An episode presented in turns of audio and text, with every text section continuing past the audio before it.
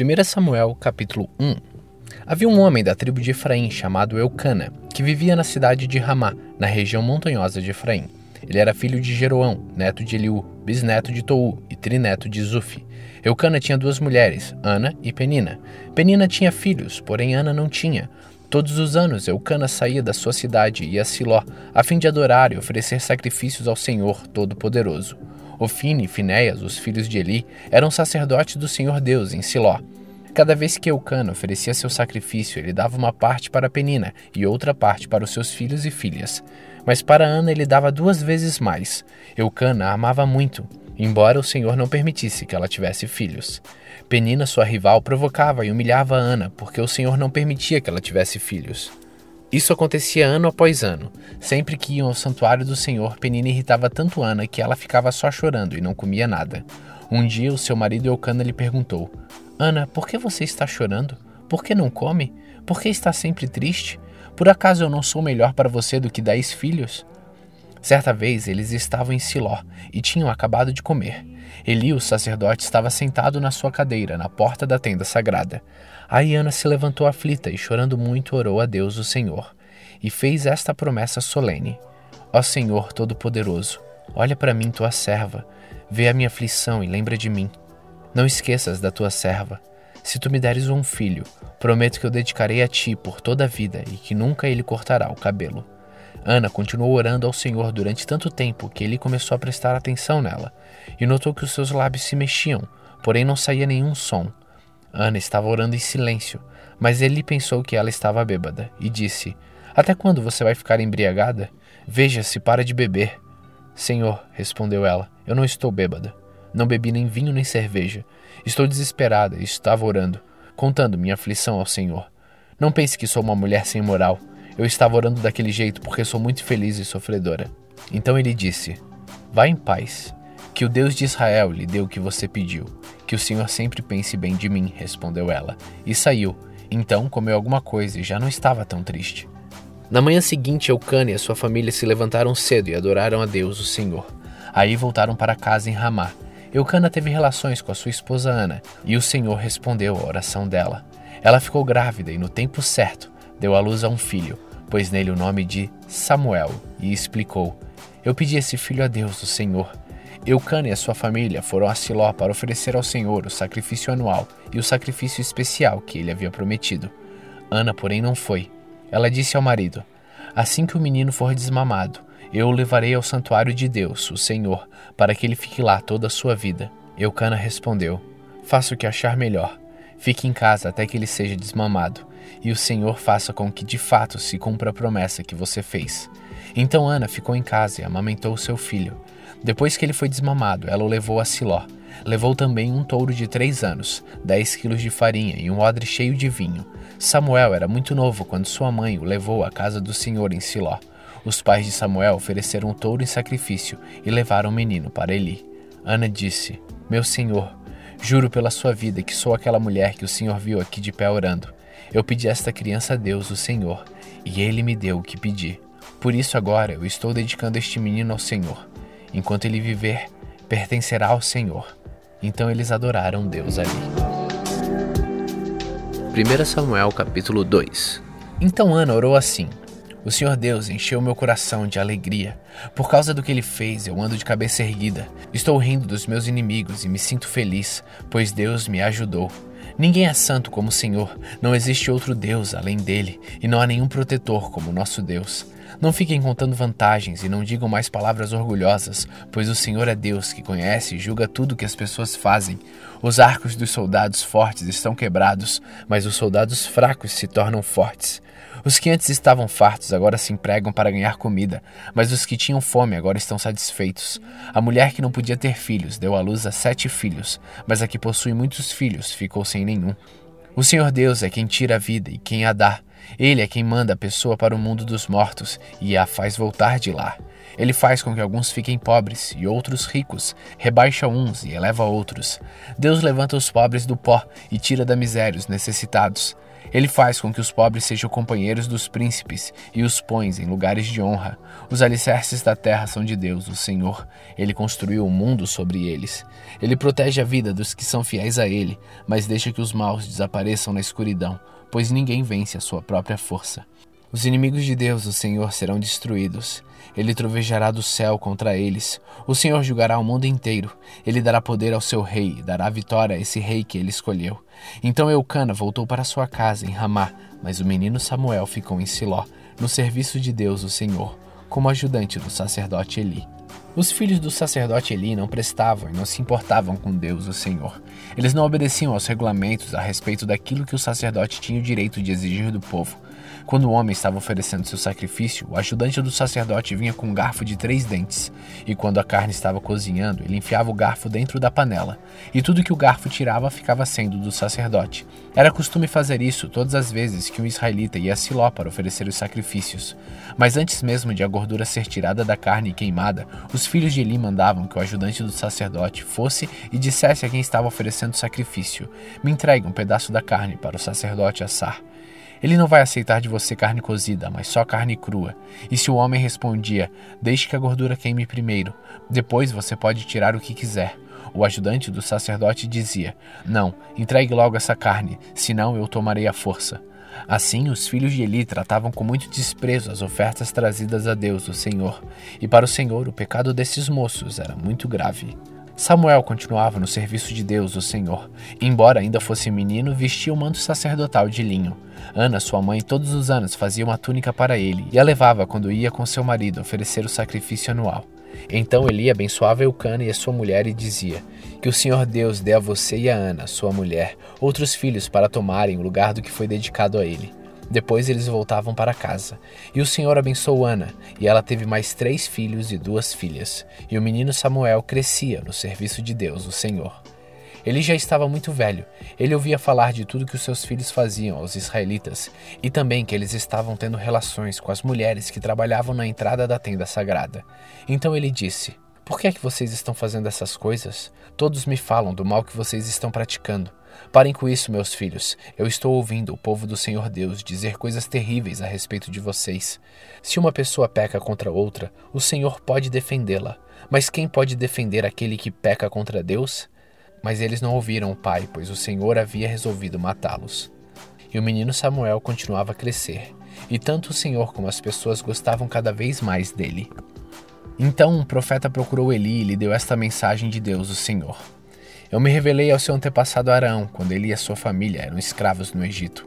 Você sabe que eu os escolhi entre todas as tribos de Israel para serem meus sacerdotes, servirem no altar, queimarem incenso e usarem o manto sacerdotal na minha presença e dei a eles o direito de ficarem com uma parte dos sacrifícios queimados no altar. Por que é que vocês olham com tanta ganância para os sacrifícios e ofertas que ordenei que me fossem feitos? Eli, por que você honra os seus filhos mais do que a mim, deixando que eles engordem, comendo a melhor parte de todos os sacrifícios que o meu povo me oferece? Eu, Senhor, o Deus de Israel, prometi no passado que a sua família e os seus descendentes me serviriam para sempre como sacerdotes. Mas agora eu digo que isso não vai continuar, pois eu respeitarei aos que me respeitam, mas desprezarei os que me desprezam. Olhe, está chegando o tempo em que eu matarei todos os moços da sua família e da família do seu pai, para que nenhum homem da sua família chegue a ficar velho. Você passará dificuldades e terá inveja de todas as coisas boas que eu vou dar ao povo de Israel, mas ninguém da sua família chegará a ficar velho.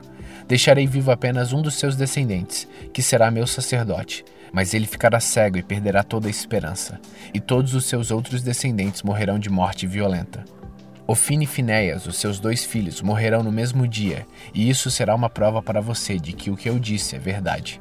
Escolherei para mim um sacerdote fiel, e ele fará tudo o que eu quero. Darei a ele descendentes que sempre estarão a serviço do rei que eu escolher, e todos os outros descendentes de você que por acaso ficarem com vida terão de se curvar diante do rei para pedir dinheiro e comida e implorarão para ajudar os sacerdotes, a fim de terem alguma coisa para comer.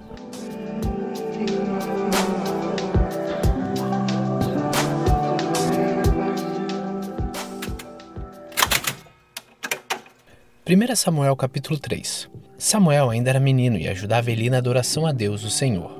Naqueles dias, poucas mensagens vinham do Senhor, e as visões também eram muito raras. Certa noite, Eli, já quase cego, estava dormindo no seu quarto. Samuel dormia na tenda sagrada, onde ficava na arca da aliança, e a lâmpada de Deus ainda estava acesa. Então o Senhor Deus chamou: Samuel, Samuel. Estou aqui, respondeu ele. Então correu para onde ele estava e disse: O Senhor me chamou? Estou aqui. Mas ele respondeu: Eu não chamei você, volte para a cama. E Samuel voltou. Então o Senhor Deus tornou a chamar Samuel. E o menino se levantou, foi onde estava Eli e disse: O Senhor me chamou? Estou aqui. Mas Eli tornou a responder: Eu não chamei você, filho, volte para a cama. Samuel não conhecia o Senhor, pois o Senhor ainda não havia falado com ele. Aí o Senhor chamou Samuel pela terceira vez. Ele se levantou e foi onde ele estava e disse: O Senhor me chamou? Estou aqui. Então Eli compreendeu que era o Senhor quem estava chamando o menino e ordenou: Volte para a cama, e se ele chamar você outra vez, diga: Fala, ó Senhor, pois o teu servo está escutando. E Samuel voltou para a cama. Então o Senhor veio e ficou ali, e como havia feito antes, disse: Samuel, Samuel. Fala, pois o teu servo está escutando, respondeu Samuel. E o Senhor disse: Eu vou fazer com o povo de Israel uma coisa tão terrível que todos os que ouvirem a respeito disso ficarão apavorados. Naquele dia farei contra Eli tudo o que disse a respeito da família dele, no começo até o fim. Eu lhe disse que ia castigar a sua família para sempre, porque os seus filhos fizeram coisas más contra mim. Ele sabia que eu ia fazer isso, mas não os fez parar. Por isso, juro à família de Eli que nenhum sacrifício ou oferta poderá apagar o seu terrível pecado. Samuel ficou na cama até de manhã. Aí se levantou e abriu os portões da área da tenda sagrada. Ele estava com medo de falar com Eli sobre a visão que havia tido, mas ele chamou: Samuel, meu filho. Estou aqui, respondeu ele. O que foi que Deus lhe disse? perguntou Eli. Não esconda nada de mim. Deus o castigará severamente se você não me contar tudo o que ele disse. Então Samuel contou tudo, sem esconder nada, e ele disse: Ele é Deus, o Senhor, que ele faça tudo o que achar melhor. E Samuel cresceu. O Senhor estava com ele e fazia tudo o que Samuel dizia que ia acontecer. Assim, todo o povo de Israel, do norte ao sul do país, ficou sabendo que Samuel era de fato um profeta do Senhor. O Senhor continuou a aparecer em Siló, onde havia se revelado a Samuel e falado com ele, e a palavra de Samuel era respeitada por todo o povo de Israel. 1 Samuel capítulo 4 Naqueles dias, o povo de Israel foi lutar contra os filisteus. Os israelitas acamparam em Ebenezer e os filisteus em Afeca. Os filisteus se aprontaram e entraram na luta. Eles venceram os israelitas, matando no campo de batalha mais ou menos quatro mil soldados. Quando aqueles que tinham escapado voltaram ao acampamento, os líderes do povo de Israel disseram: Por que, que o Senhor Deus deixou que os filisteus nos vencessem hoje? Vamos trazer de Siló para cá a arca da aliança, para que assim o Senhor esteja no meio de nós e nos salve dos nossos inimigos. Então mandaram mensageiros a Siló, para trazerem a arca da aliança do Senhor Todo-Poderoso, que se assenta no seu trono entre os querubins, e Ofni e Finéias, os dois filhos de Eli, vieram junto com a arca. Quando a arca chegou, os israelitas gritaram tão alto que a terra tremeu. Os filisteus ouviram os gritos e disseram: Escutem esses gritos no acampamento dos hebreus. O que será que aconteceu? Quando souberam que a arca da aliança do Senhor havia chegado ao acampamento hebreu, os filisteus ficaram com medo e disseram: um Deus chegou ao acampamento dos israelitas. Ai de nós, nunca aconteceu uma coisa assim. Ai de nós, quem poderá nos salvar deste poderoso Deus? São os deuses que atacaram os egípcios com todo tipo de pragas no deserto. Sejam corajosos, filisteus. Lutem como homens, ou seremos escravos dos hebreus, como eles já foram, nossos escravos. Lutem como homens. Assim os filisteus lutaram. Os israelitas foram vencidos e fugiram correndo para as suas casas. E houve uma grande matança. 30 mil israelitas foram mortos.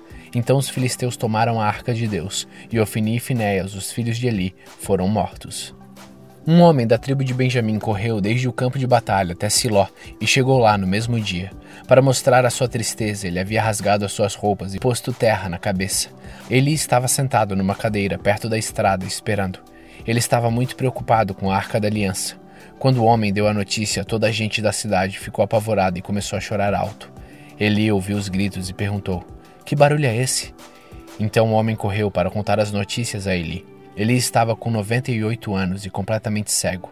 O homem disse: Eu fugi da batalha e hoje mesmo vim correndo de lá até aqui. O que aconteceu, meu filho? perguntou Eli.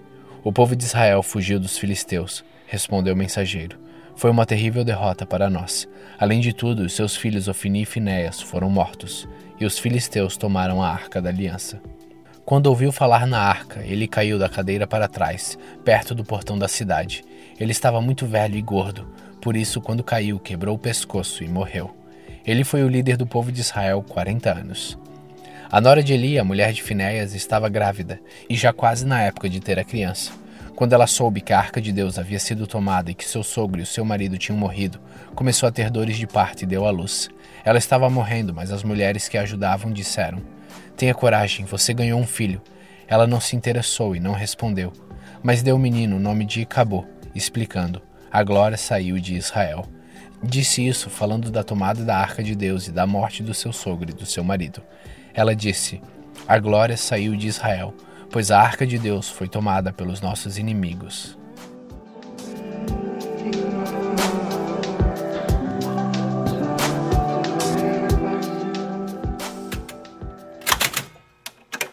Primeira Samuel capítulo 5 Depois de tomarem a arca da aliança de Deus, os filisteus a levaram de Ebenezer para a cidade de Asdod. Eles a colocaram no templo do seu deus Dagon, perto da sua imagem. No dia seguinte de manhã, os moradores de Asdod viram que a imagem de Dagon estava caída de cara no chão, na frente da Arca da Aliança. Então eles pegaram a imagem e puseram de volta no seu lugar. No dia seguinte de manhã, viram que ela estava caída de novo, na frente da arca. A cabeça e os dois braços da imagem estavam quebrados, caídos na soleira da porta. Somente o corpo estava inteiro. É por isso que até hoje os sacerdotes de Dagon e todos os que o adoram em Asdod não pisam naquele lugar. E o Senhor Deus castigou duramente o povo de Asdod, fez com que todo o povo dali e da vizinhança ficasse cheio de tumores. Quando eles viram isso, disseram: O Deus de Israel está castigando a nós e ao nosso Deus Dagon. Não podemos mais deixar que a arca do Deus de Israel fique aqui. Então mandaram que alguns mensageiros fossem chamar todos os cinco governadores filisteus e lhes perguntaram: O que vamos fazer com a arca do Deus de Israel? Levem para a cidade de Gate Responderam eles. Então os filisteus a levaram para lá. Mas depois que a arca chegou ali, o Senhor Deus castigou a cidade, pôs medo nos seus moradores. Apareceram tumores em todas as pessoas da cidade, tanto nas mais importantes como nas mais humildes. Então enviaram a arca da aliança para a cidade de Ecrom. Quando a arca chegou lá, o povo começou a gritar: Trouxeram a arca do Deus de Israel para cá eles querem acabar com a gente. Então mandaram que alguns mensageiros dissessem a todos os governadores filisteus: Mandem a arca do Deus de Israel de volta para o seu lugar, para que ela não mate a nós e as nossas famílias. Houve morte e destruição em toda a cidade por causa do castigo severo de Deus. Os que não morreram ficaram cheios de tumores, e os gritos dos moradores da cidade subiram até o céu. 1 Samuel capítulo 6 já fazia sete meses que a Arca da Aliança estava na terra dos filisteus. Aí eles chamaram os seus sacerdotes e os seus mágicos e perguntaram: Que faremos com a Arca do Senhor? Se a mandarmos de volta, o que devemos enviar junto dela? Eles responderam: Se vocês mandarem de volta a Arca do Deus de Israel, não a enviem sem uma oferta. Mandem junto uma oferta para pagar pelo pecado de vocês. Assim vocês serão curados e saberão por que motivo ele continuou a castigá-los. Que oferta devemos mandar? perguntaram os filisteus.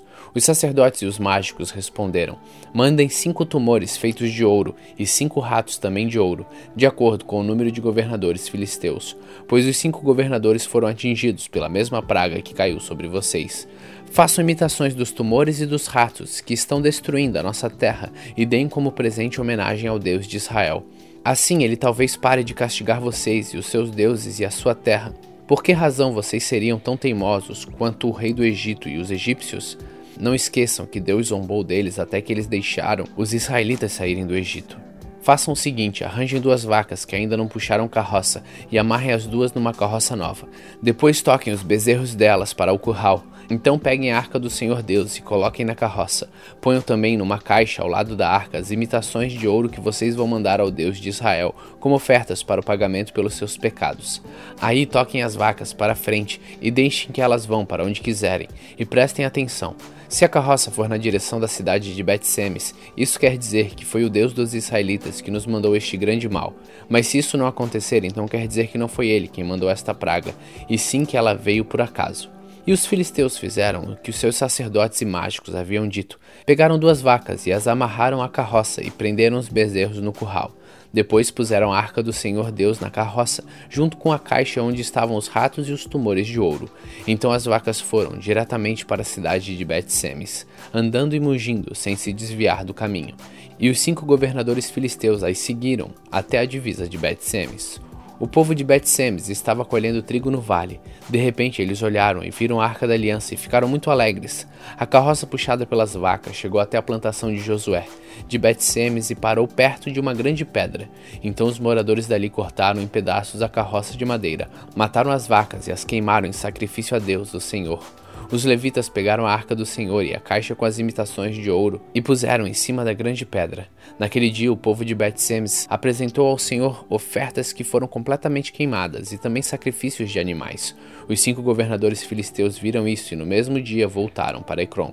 Os filisteus mandaram a Deus, o Senhor, os cinco tumores de ouro como oferta de pagamento pelos seus pecados, um por cidade: Asdod, Gaza, Askelon, Gate e Ecrom mandaram também cinco ratos de ouro, de acordo com o número das cidades governadas pelos cinco governadores filisteus, isto é, as cinco cidades protegidas por muralhas e os povoados que estavam ao seu redor. Na plantação de Josué, que era natural de Bet-Semes, a arca de Deus foi colocada em cima de uma grande pedra, e essa pedra ainda está ali como prova do que aconteceu. Setenta homens de Bet-Semes olharam para dentro da arca da aliança, e por isso o Senhor os matou. E o povo chorou por causa dessa grande matança que Deus fez entre eles. Então os moradores de Bet-Semes disseram: Quem pode ficar diante do Senhor, esse Deus tão santo? Para onde mandaremos a sua arca, a fim de que ela fique longe de nós? Aí enviaram mensageiros para dizerem ao povo da cidade de Jearim: Os filisteus devolveram a arca da aliança do Senhor. Desçam até aqui e levem a arca.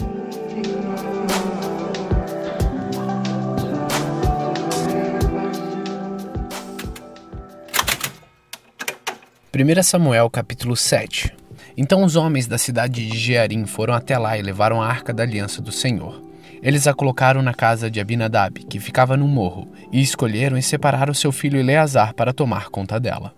A Arca da Aliança ficou na cidade de Jearim bastante tempo, isto é, mais ou menos 20 anos. Durante esse tempo, todos os israelitas oravam a Deus, o Senhor, pedindo ajuda. O Senhor disse ao povo de Israel: Se vocês querem com todo o coração voltar a Deus, o Senhor, joguem fora todos os seus deuses estrangeiros e as imagens da deusa Astarote. Dediquem-se completamente ao Senhor e adorem somente a Ele, e Ele livrará vocês do poder dos filisteus. Aí os israelitas jogaram fora suas várias imagens de Baal e também as de Astarote e adoraram somente a Deus, o Senhor. Então Samuel mandou que todos os israelitas se reunissem em Mispa e prometeu que ali oraria por eles ao Senhor. Assim todos eles se reuniram em Mispa, tiraram água e a derramaram em oferta ao Senhor, jejuaram o dia todo e disseram: Nós pecamos contra Deus, o Senhor. E ali em Mispa Samuel julgava e governava o povo de Israel. Quando os filisteus souberam que os israelitas haviam se reunido em Mispa, os cinco governadores filisteus saíram com seus homens para atacá-los. Os israelitas souberam disso e ficaram com medo e disseram a Samuel: Não pare de orar ao Senhor nosso Deus, pedindo que ele nos livre do domínio dos filisteus. Então Samuel matou um carneirinho e queimou todo ele como sacrifício a Deus, o Senhor. Pediu que o Senhor ajudasse o povo de Israel e ele respondeu à sua oração.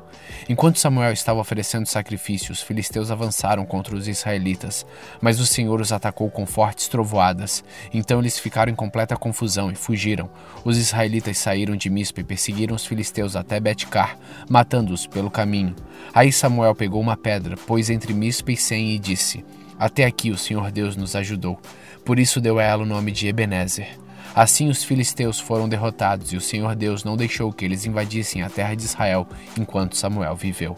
Todas as cidades que os filisteus haviam tomado, desde Ecrom até Gate, foram devolvidos ao povo de Israel. Dessa maneira, os israelitas receberam de volta toda a sua terra, e também houve paz entre os israelitas e os amorreus. Até o fim da sua vida, Samuel foi chefe e juiz do povo de Israel. Todos os anos ele ia a Betel, Gigal e Mispa, e nesses lugares resolvia as questões que o povo lhe apresentava. Depois voltava para sua casa, na cidade de Ramá, onde também era juiz. Em Ramá, Samuel construiu um altar para Deus, o Senhor. 1 Samuel capítulo 8 Quando Samuel ficou velho, pôs os seus filhos como juízes de Israel. O seu filho mais velho se chamava Joel, o mais novo Abias.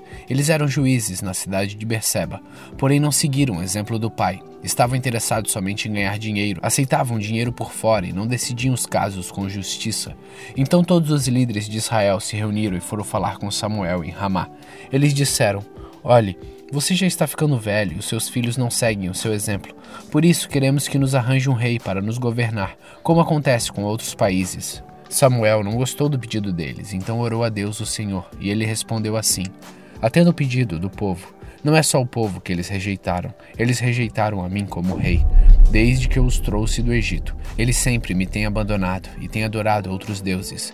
Agora estão fazendo com você o que sempre fizeram comigo. Portanto, atendo o pedido deles, mas avise essa gente, explicando com toda clareza como o rei vai tratá-los. Então Samuel explicou ao povo tudo que o Senhor lhe tinha dito. Ele disse: O rei os tratará assim. Tomará os filhos de vocês para serem soldados, porá alguns para servirem nos seus carros de guerra, outros na cavalaria e outros para correrem diante dos carros. Colocará alguns deles como oficiais encarregados de mil soldados e outros encarregados de cinquenta. Os seus filhos terão de cultivar as terras dele, fazer as suas colheitas e fabricar as suas armas e equipamentos para seus carros de guerra. As filhas de vocês terão de preparar os perfumes do rei e trabalhar como suas cozinheiras e padeiras. Ele tomará de vocês os melhores campos, plantações de uvas, bosques de oliveiras e dará tudo aos seus funcionários. Ficará com a décima parte dos cereais e das uvas para dar aos funcionários da corte e aos outros outros funcionários. Tomará também os empregados de vocês, o melhor gado e os melhores jumentos para trabalharem para ele. Ele ficará com a décima parte dos rebanhos de vocês, e vocês serão seus escravos. Quando isso acontecer, vocês chorarão amargamente por causa do rei que escolheram. Porém, o Senhor Deus não ouvirá as suas queixas.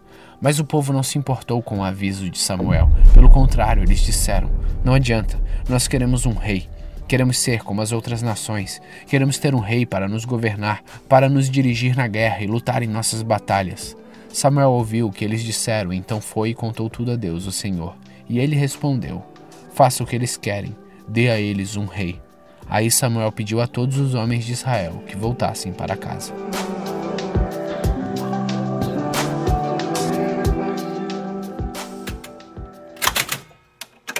Primeira Samuel capítulo 9 Havia um homem chamado Quis, que era da tribo de Benjamim. Ele era filho de Abiel, neto de Zeror, bisneto de Becorate e trineto de Afias. Quis era rico e importante. Tinha um filho jovem e bonito chamado Saul. Não havia ninguém mais bonito do que ele entre todos os israelitas. Além disso, ele era mais alto do que todos. Quando estava no meio do povo, ele parecia dos ombros para cima. E aconteceu que algumas jumentas que pertenciam a Quis, o pai de Saul, se perderam. Então ele disse a Saul: Filho, leve com você um dos nossos empregados e vá procurar as jumentas. Eles foram por toda a região montanhosa de Efraim pela terra de Salissa, porém não acharam as jumentas. Então procuraram na terra de Saalim, porém elas não estavam lá. Aí procuraram no território da tribo de Benjamim, mas também não as encontraram. Quando entraram na terra de Zuf, Saul disse ao empregado: Vamos voltar para casa, senão, em vez de se preocupar com as jumentas, meu pai vai acabar se preocupando com a gente. O empregado respondeu: Espere, nessa cidade mora um homem santo que é muito respeitado porque o que ele diz acontece. Vamos falar com ele, talvez ele possa dizer onde podemos encontrar as jumentas. Saul respondeu: Se formos lá, o que vamos levar para ele? Não há comida nas nossas sacolas e não temos nada para lhe dar. Ou será que temos? O empregado respondeu: Eu tenho uma pequena quantia de prata que posso dar a ele, para que nos conte onde poderemos achar as jumentas. É uma boa ideia, respondeu Saul. Vamos. Então eles foram à cidade onde o homem santo morava. Quando estavam subindo o morro para chegar à cidade, encontraram algumas moças que estavam saindo para tirar água. Eles perguntaram: O vidente está na cidade? Antigamente, quando alguém queria fazer uma pergunta a Deus, costumava dizer: Vamos falar com o vidente, porque naquele tempo os profetas eram chamados de videntes. Ele está sim, responderam elas. Olhem, ali vai ele, ali na frente. Andem depressa, ele está entrando na cidade, porque o povo vai oferecer hoje um sacrifício no altar do monte. Assim que entrarem na cidade, vocês o encontrarão antes que ele suba o monte para comer. O povo não começa a comer antes que ele chegue lá, pois primeiro ele tem de abençoar o sacrifício, só depois é que os convidados podem comer. Subam lá agora e logo vocês o encontrarão. Então eles foram até a cidade. Quando iam entrando, viram Samuel que saía para subir até o lugar de adoração. Um dia antes de Saul chegar, o Senhor Deus tinha dito a Samuel: Amanhã, a esta hora, eu vou enviar a você um homem da tribo de Benjamim. Você o ungirá para ser governador do meu povo, de Israel. Ele libertará o povo do domínio dos filisteus. Eu tenho visto o sofrimento do meu povo e ouvido seus pedidos de ajuda. Quando Samuel viu Saul, o Senhor lhe disse: Este é o homem de quem lhe falei. Ele governará o meu povo. Saul foi encontrar-se com Samuel perto do portão e perguntou: Por favor, onde mora o vidente? Samuel respondeu: Eu sou o vidente. Vá diante de mim até o lugar de adoração. Vocês dois vão jantar comigo hoje. Amanhã cedo eu responderei todas as suas perguntas, e então vocês poderão ir embora. E não se preocupe com as jumentas que se perderam há três dias, pois elas já foram encontradas. Afinal, quem é que o povo de Israel está querendo? Eles querem é você, você e a família do seu pai. Saul respondeu: Eu sou da tribo de Benjamim, a menor de Israel, e a minha família é a menos importante da tribo. Então por que, que o Senhor está falando comigo desse jeito? Aí Samuel levou Saul e o seu empregado para o salão de festas e pediu que os dois sentassem à cabeceira da mesa. Ao redor dessa mesa estavam sentados mais ou menos 30 convidados. E Samuel disse ao cozinheiro: Traga aquele pedaço de carne que eu lhe entreguei e pedi para deixar reservado. O cozinheiro pegou a melhor porção da perna e pôs em frente a Saul. Samuel disse: Olhe, aqui está o pedaço que foi reservado para você. Coma-o, pois foi guardado para você comer nesta ocasião que convidei o povo. E assim naquele dia Saul jantou com Samuel. Depois os dois desceram do lugar de adoração para a cidade. Aí arrumaram uma cama para Saul no terraço, e ele dormiu ali. De madrugada Samuel foi ao terraço e chamou Saul dizendo: Levante-se, que está na hora de ir. Eu vou acompanhar você um pouco. Saul levantou-se e saiu junto com Samuel para a rua. Quando chegaram à saída da cidade, Samuel disse a Saul: Diga ao seu empregado que vá na frente, e você espere aqui um instante. O empregado foi e Samuel disse a Saul: Eu tenho um recado de Deus para você. 1 Samuel capítulo 10 Samuel tinha levado consigo um frasco de azeite. Ele derramou azeite na cabeça de Saul, beijou-o e disse: O Senhor Deus está ungindo você como chefe do seu povo, o povo de Israel. Você o governará e o livrará de todos os seus inimigos. Esta é a prova de que Deus o escolheu para ser o chefe do seu povo. Hoje, quando você for embora, encontrará dois homens perto do túmulo de Raquel, em Zelza, no território da tribo de Benjamim. Eles vão contar a você que já foram achadas as jumentas que estavam perdidas. Contarão também que agora o seu pai não está mais preocupado com elas, e sim com você, e que ele está dizendo: Que posso fazer para encontrar meu filho? Você deve seguir até chegar à árvore sagrada que fica em Tabor. Ali você vai encontrar três homens que estarão indo a Betel, para lá oferecerem sacrifício a Deus. Um deles estará carregando três cabritos, o outro três pães e o terceiro um odre de vinho. Eles vão cumprimentar você e vão lhe oferecer dois pães, e você deve aceitar. Em seguida, você irá para o Monte de Deus, em Gibeá, onde há um acampamento dos filisteus. Na entrada da cidade vai encontrar um grupo de profetas descendo o morro, vindos do altar. Eles estarão tocando harpa, tambores, flautas e liras, e estarão profetizando. Então o Espírito do Senhor dominará você, e você vai agir como um profeta junto com eles e ficará uma pessoa diferente. Quando isso acontecer, faça tudo o que tiver de fazer, pois Deus estará com você. Vá na minha frente para Gigal, e eu me encontrarei com você lá, e oferecerei sacrifícios que serão completamente queimados e ofertas de paz. Espere lá sete dias até que eu chegue, e diga o que você deve fazer. Deus mudou o coração de Saul no momento que ele se despediu de Samuel, e naquele dia aconteceu tudo o que Samuel tinha dito. Quando Saul e o seu empregado chegaram a Gibeá, um grupo de profetas o encontrou. O Espírito de Deus tomou conta de Saul e ele se ajuntou a eles, agindo como um profeta.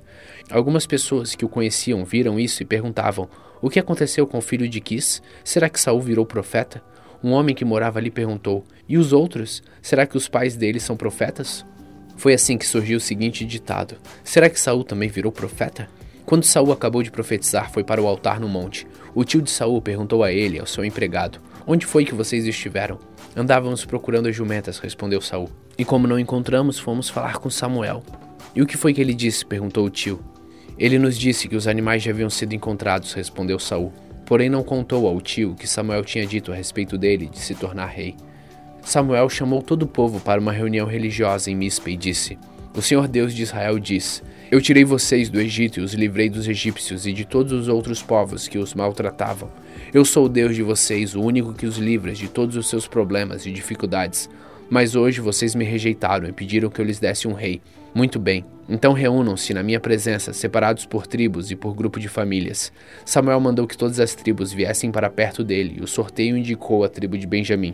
Então Samuel mandou que as famílias da tribo de Benjamim avançassem, e a família de Matri foi indicada. Aí os homens da família de Matri avançaram, e Saul, filho de Quis, foi indicado. Eles o procuraram, porém não puderam achá-lo. Então perguntaram a Deus o Senhor: Ainda há mais alguém? Ah, e ele está escondido no meio da bagagem, respondeu o Senhor. Então eles correram e trouxeram Saul, e ele era o mais alto de todos. Aparecendo dos ombros para cima no meio do povo, Samuel disse ao povo: Aqui está o homem que o Senhor Deus escolheu. Não há ninguém igual a ele entre nós. E todo o povo gritou: Viva o rei! Samuel explicou ao povo os direitos e deveres de um rei e os escreveu num livro que foi colocado na presença de Deus, o Senhor. Aí mandou todos para casa. Saul também voltou para sua casa em Gibeá. Alguns homens corajosos que no seu coração sentiram a orientação de Deus foram com Saul, mas algumas pessoas de mau caráter disseram: Como este homem vai poder nos salvar? e desprezaram Saul e não lhe deram presentes.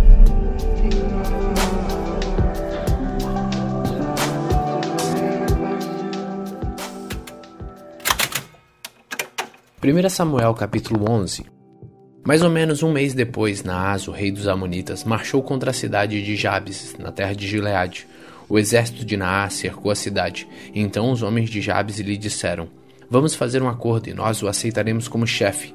Naas respondeu: eu faço um acordo, mas com a seguinte condição: furarei o olho direito de todos vocês, e assim humilharei todo o povo de Israel. Os líderes de Jabes disseram: Dê-nos sete dias para mandar mensageiros por toda a terra de Israel. Se ninguém vier nos ajudar, então nos entregaremos a você. Os mensageiros chegaram a Gibeá, onde Saul morava. Quando deram as notícias, o povo começou a chorar de desespero. Naquela hora, Saul vinha chegando do campo com um gado e perguntou: O que foi que houve? Por que todos estão chorando? Eles lhe contaram o que os mensageiros de Jabes tinham dito. Quando Saul ouviu isso, o Espírito de Deus o dominou, e ele ficou furioso. Pegou dois bois, cortou-os em pedaços e mandou-os por meio de mensageiros a toda Israel, com a seguinte mensagem: É isso que acontecerá com os bois dos que não seguirem Saul e Samuel na batalha. O povo de Israel ficou com medo do que o Senhor poderia fazer. E então todos vieram, com um só pensamento, para seguir Saul. Saul os reuniu e os levou a Bezeque, havia trezentos mil homens de Israel e trinta mil de Judá. E eles disseram aos mensageiros de Jabes: Digam ao seu povo que amanhã, antes do meio-dia, vocês receberão socorro. O povo de Jabes ficou muito alegre quando recebeu a mensagem. Então eles disseram aos Amonitas: Amanhã nós nos entregaremos e vocês poderão fazer com a gente o que quiserem. Na manhã seguinte, Saul dividiu seus homens em três grupos. Ao amanhecer, eles avançaram sobre o acampamento amonita e atacaram. Lá pelo meio-dia já haviam massacrado o inimigo e os que escaparam se espalharam, cada um fugindo para um lado. Então o povo de Israel disse a Samuel: Onde estão as pessoas que disseram que Saul não seria nosso rei? Traga essa gente aqui e nós os mataremos. Mas Saul respondeu: Ninguém será morto neste dia, porque hoje o Senhor Deus deu a vitória ao povo de Israel. Samuel disse ao povo: Vamos todos a Gilgal e lá confirmaremos Saul como nosso rei. Então foram todos a Gilgal e lá, no lugar sagrado, fizeram de Saul seu rei e ofereceram sacrifícios de paz, e Saul e todo o povo de Israel festejaram o acontecimento. 1 Samuel capítulo 12 Então Samuel disse aos israelitas: Eu fiz o que me pediram, dei a vocês um rei para governá-los. Agora vocês têm um rei que os guiará. Quanto a mim, já estou velho, de cabelos brancos, e os meus filhos estão com vocês. Fui o seu líder desde a minha mocidade até hoje. Aqui estou eu. Se fiz alguma coisa errada, me acusem agora na presença do Senhor Deus e do rei que ele escolheu. Por acaso tomei o boi ou o jumento de alguém? Enganei ou persegui alguém? Recebi dinheiro de alguém para torcer a justiça? Se fiz alguma dessas coisas, eu devolverei o que tirei. O povo respondeu: O Senhor não nos enganou, nem nos perseguiu e não tomou nada de ninguém. Samuel disse: o Senhor e o Rei que ele escolheu são testemunhas de que hoje vocês acharam que estou completamente inocente de qualquer acusação. Sim, o Senhor é testemunha, responderam eles. E Samuel continuou: O Senhor é testemunha. Ele escolheu Moisés e Arão e trouxe do Egito os antepassados de vocês. Fiquem agora onde estão, e eu os acusarei diante de Deus, o Senhor. E os farei lembrar de todas as coisas poderosas que ele fez para salvar vocês e os seus antepassados. Quando Jacó e a sua família foram para o Egito, os egípcios os escravizaram, e eles, os antepassados de vocês, pediram ajuda ao Senhor. Então ele mandou Moisés e Arão, que os tiraram do Egito e os colocaram nesta terra. Mas os antepassados de vocês esqueceram o Senhor nosso Deus. Por isso ele deixou que Cícero, o comandante do exército da cidade de Razor, e os filisteus e o rei de Moabe lutassem contra eles e os vencessem. Aí eles gritaram, pedindo ajuda a Deus, o Senhor, dizendo: Ó oh Deus, nós pecamos, pois te deixamos e adoramos o Deus Baal de várias cidades e também Astarote. Mas agora livra-nos dos nossos inimigos e nós te adoraremos. Então o Senhor enviou Gideão, Baraque, Jefté e Samuel, que os libertaram dos seus inimigos, e assim vocês viveram em segurança. Quando viram que o rei Naás de Amon ia atacá-los, vocês rejeitaram o Senhor nosso Deus como rei e me disseram: Nós queremos um rei para nos governar. Agora aqui está o rei que vocês escolheram. Vocês pediram e o Senhor Deus deu esse rei.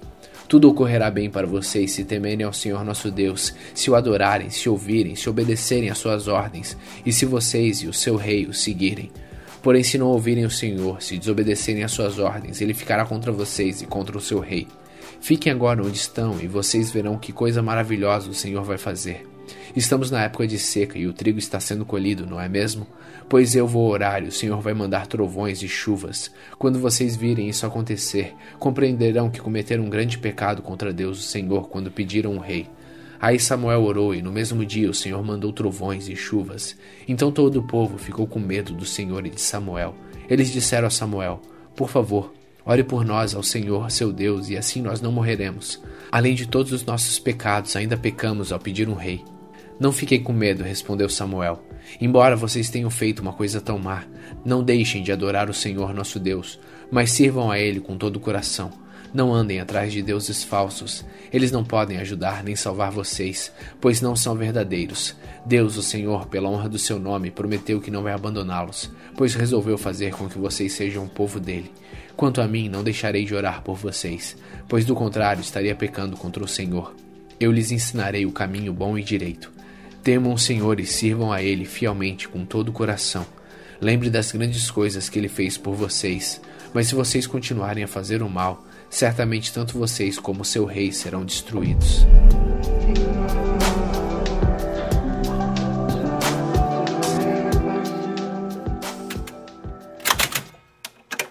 Primeira Samuel capítulo 13 Saul já era adulto quando se tornou rei e governou o povo de Israel dois anos. Ele escolheu três mil israelitas e mandou todos os outros de volta para casa. Dois mil estavam na cidade de Micmase, na região montanhosa de Betel. Mil homens ficaram com seu filho Jonatas, na cidade de Gibeá, no território da tribo de Benjamim. Jonatas matou o comandante filisteu em Geba, e os filisteus ficaram sabendo disso. Aí Saul mandou mensageiros para tocarem a corneta por todo o país, chamando os hebreus para a guerra. E todo o povo ouviu essa mensagem, Saul matou o comandante dos filisteus, e agora eles estão com ódio dos israelitas. Então o povo respondeu ao chamado e foi juntar-se a Saul em Gigal.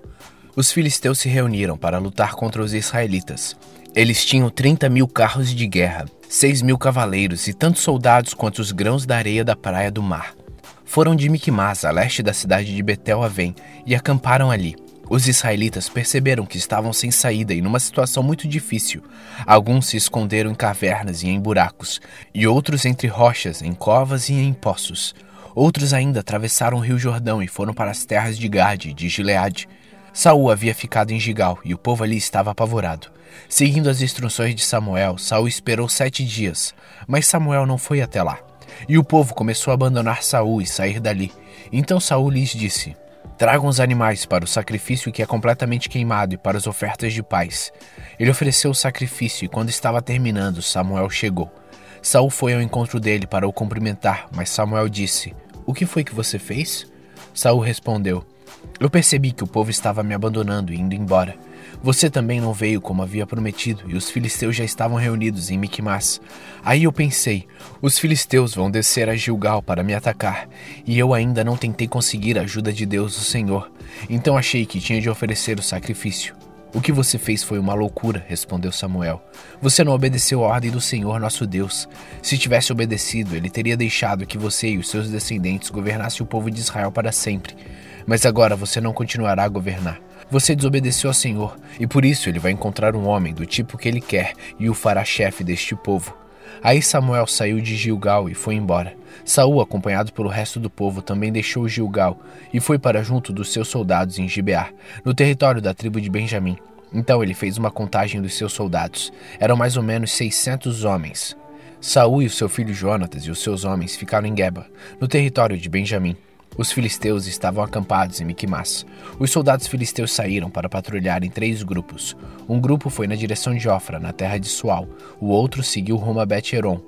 E o terceiro na direção do monte, de onde se avista o vale de Zeboim e o deserto. Os filisteus haviam proibido os hebreus de fazerem espadas e lanças, por isso não havia nenhum ferreiro na terra de Israel.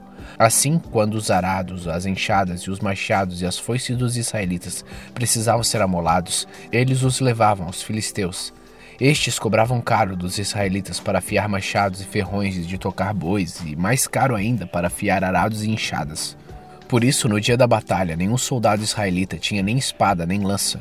Só Saul e o seu filho Jonatas é que tinham os filisteus mandaram um grupo de soldados para defender o desfilareiro de Miquimás. 1 Samuel capítulo 14 Um dia Jonatas disse ao rapaz que carregava suas armas: Vamos até o acampamento filisteu que está no outro lado do desfilareiro. Mas Jonatas não contou ao pai o que ia fazer. Saul estava em Migron, perto de Gibeá, acampado debaixo de um pé de romã. Com eles estavam mais ou menos 600 homens. O sacerdote que usava o manto sacerdotal era Aias, filho de Aitube e sobrinho de Icabô. Icabô era filho de Finéias e neto de Eli, que havia sido sacerdote do Senhor Deus em Siló. Os homens não sabiam que Jonatas havia saído do acampamento. No desfiladeiro que Jonatas tinha de atravessar para chegar ao acampamento dos filisteus havia duas grandes pedras, uma de cada lado da passagem. Uma era chamada de Bozes e a outra de Sené. Uma estava do lado norte do desfiladeiro, de frente para Miquimás, e a outra do lado sul, de frente para Geba. Jonatas disse ao rapaz que o acompanhava: Vamos até o acampamento desses filisteus pagãos. Pode ser que o Senhor nos ajude, e se ele nos ajudar, nada poderá impedi-lo de nos dar a vitória, ainda que sejamos poucos. O rapaz respondeu: Faça o que achar melhor, eu estou com o Senhor. Muito bem, respondeu Jonatas. Vamos até lá e deixemos que aqueles homens nos vejam.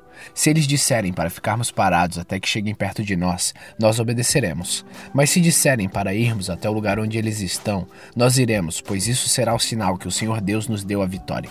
Aí os dois deixaram que os filisteus os vissem, e eles disseram: Vejam, alguns hebreus estão saindo das tocas onde estavam escondidos. Então os soldados filisteus chamaram Jonatas e o rapaz: Subam até aqui, Queremos mostrar uma coisa a vocês. Jonatas disse ao rapaz: Siga-me, pois o Senhor Deus deu ao povo de Israel a vitória sobre os filisteus. Ele subiu engatinhando e o rapaz o seguiu. Jonatas ia atacando e derrubando os filisteus e o rapaz os ia matando. Nesse primeiro ataque, eles mataram cerca de 20 homens, em uma área de mais ou menos 1.200 metros quadrados. Todos os filisteus que estavam no acampamento ficaram apavorados. Os patrulheiros e os soldados do acampamento tremeram de medo. A terra também tremeu e houve grande confusão. Os espiões de Saul que estavam em Gibeá, no território da tribo de Benjamim, viram que os filisteus estavam tontos, correndo para cá e para lá. Então Saul disse aos seus oficiais: Contem os nossos soldados e vejam quem está faltando. Eles contaram e descobriram que estavam faltando Jonatas e o rapaz que carregava suas armas. Aí Saul disse a Iás, o sacerdote: Traga aqui a arca da aliança. Ele disse isso porque naquele tempo a arca ia na frente do povo de Israel. Enquanto Saul falava com o sacerdote, a confusão no acampamento filisteu aumentava cada vez mais. Então Saul disse ao sacerdote: Você não precisa mais consultar o Senhor. Aí ele e os seus homens entraram na batalha contra os filisteus. Estes, em completa confusão, estavam lutando uns contra os outros. Os hebreus que haviam passado para o lado dos filisteus e tinham ido para o acampamento com eles, mudaram de lado outra vez e se juntaram com Saul e Jonatas. Os israelitas que estavam escondidos nas montanhas de Efraim também souberam que os filisteus estavam fugindo. Eles se reuniram e atacaram os filisteus, lutando todo o caminho até além de Bet-Avém. E o Senhor deu naquele dia vitória ao povo de Israel. Naquele dia os israelitas estavam fracos de fome, porque Saul havia feito este juramento. Quem comer qualquer coisa hoje, antes de eu me vingar dos meus inimigos, será amaldiçoado. Por isso ninguém tinha comido nada o dia inteiro. Todos eles chegaram a um bosque e ali acharam mel por toda parte. As árvores estavam cheias de mel, mas ninguém comeu nada porque eles estavam com medo do juramento de Saul. Mas Jonatas não tinha ouvido seu pai dar a ordem ao povo, por isso estendeu o bastão que tinha na mão, molhou a ponta num favo e comeu um pouco de mel, e logo se sentiu melhor.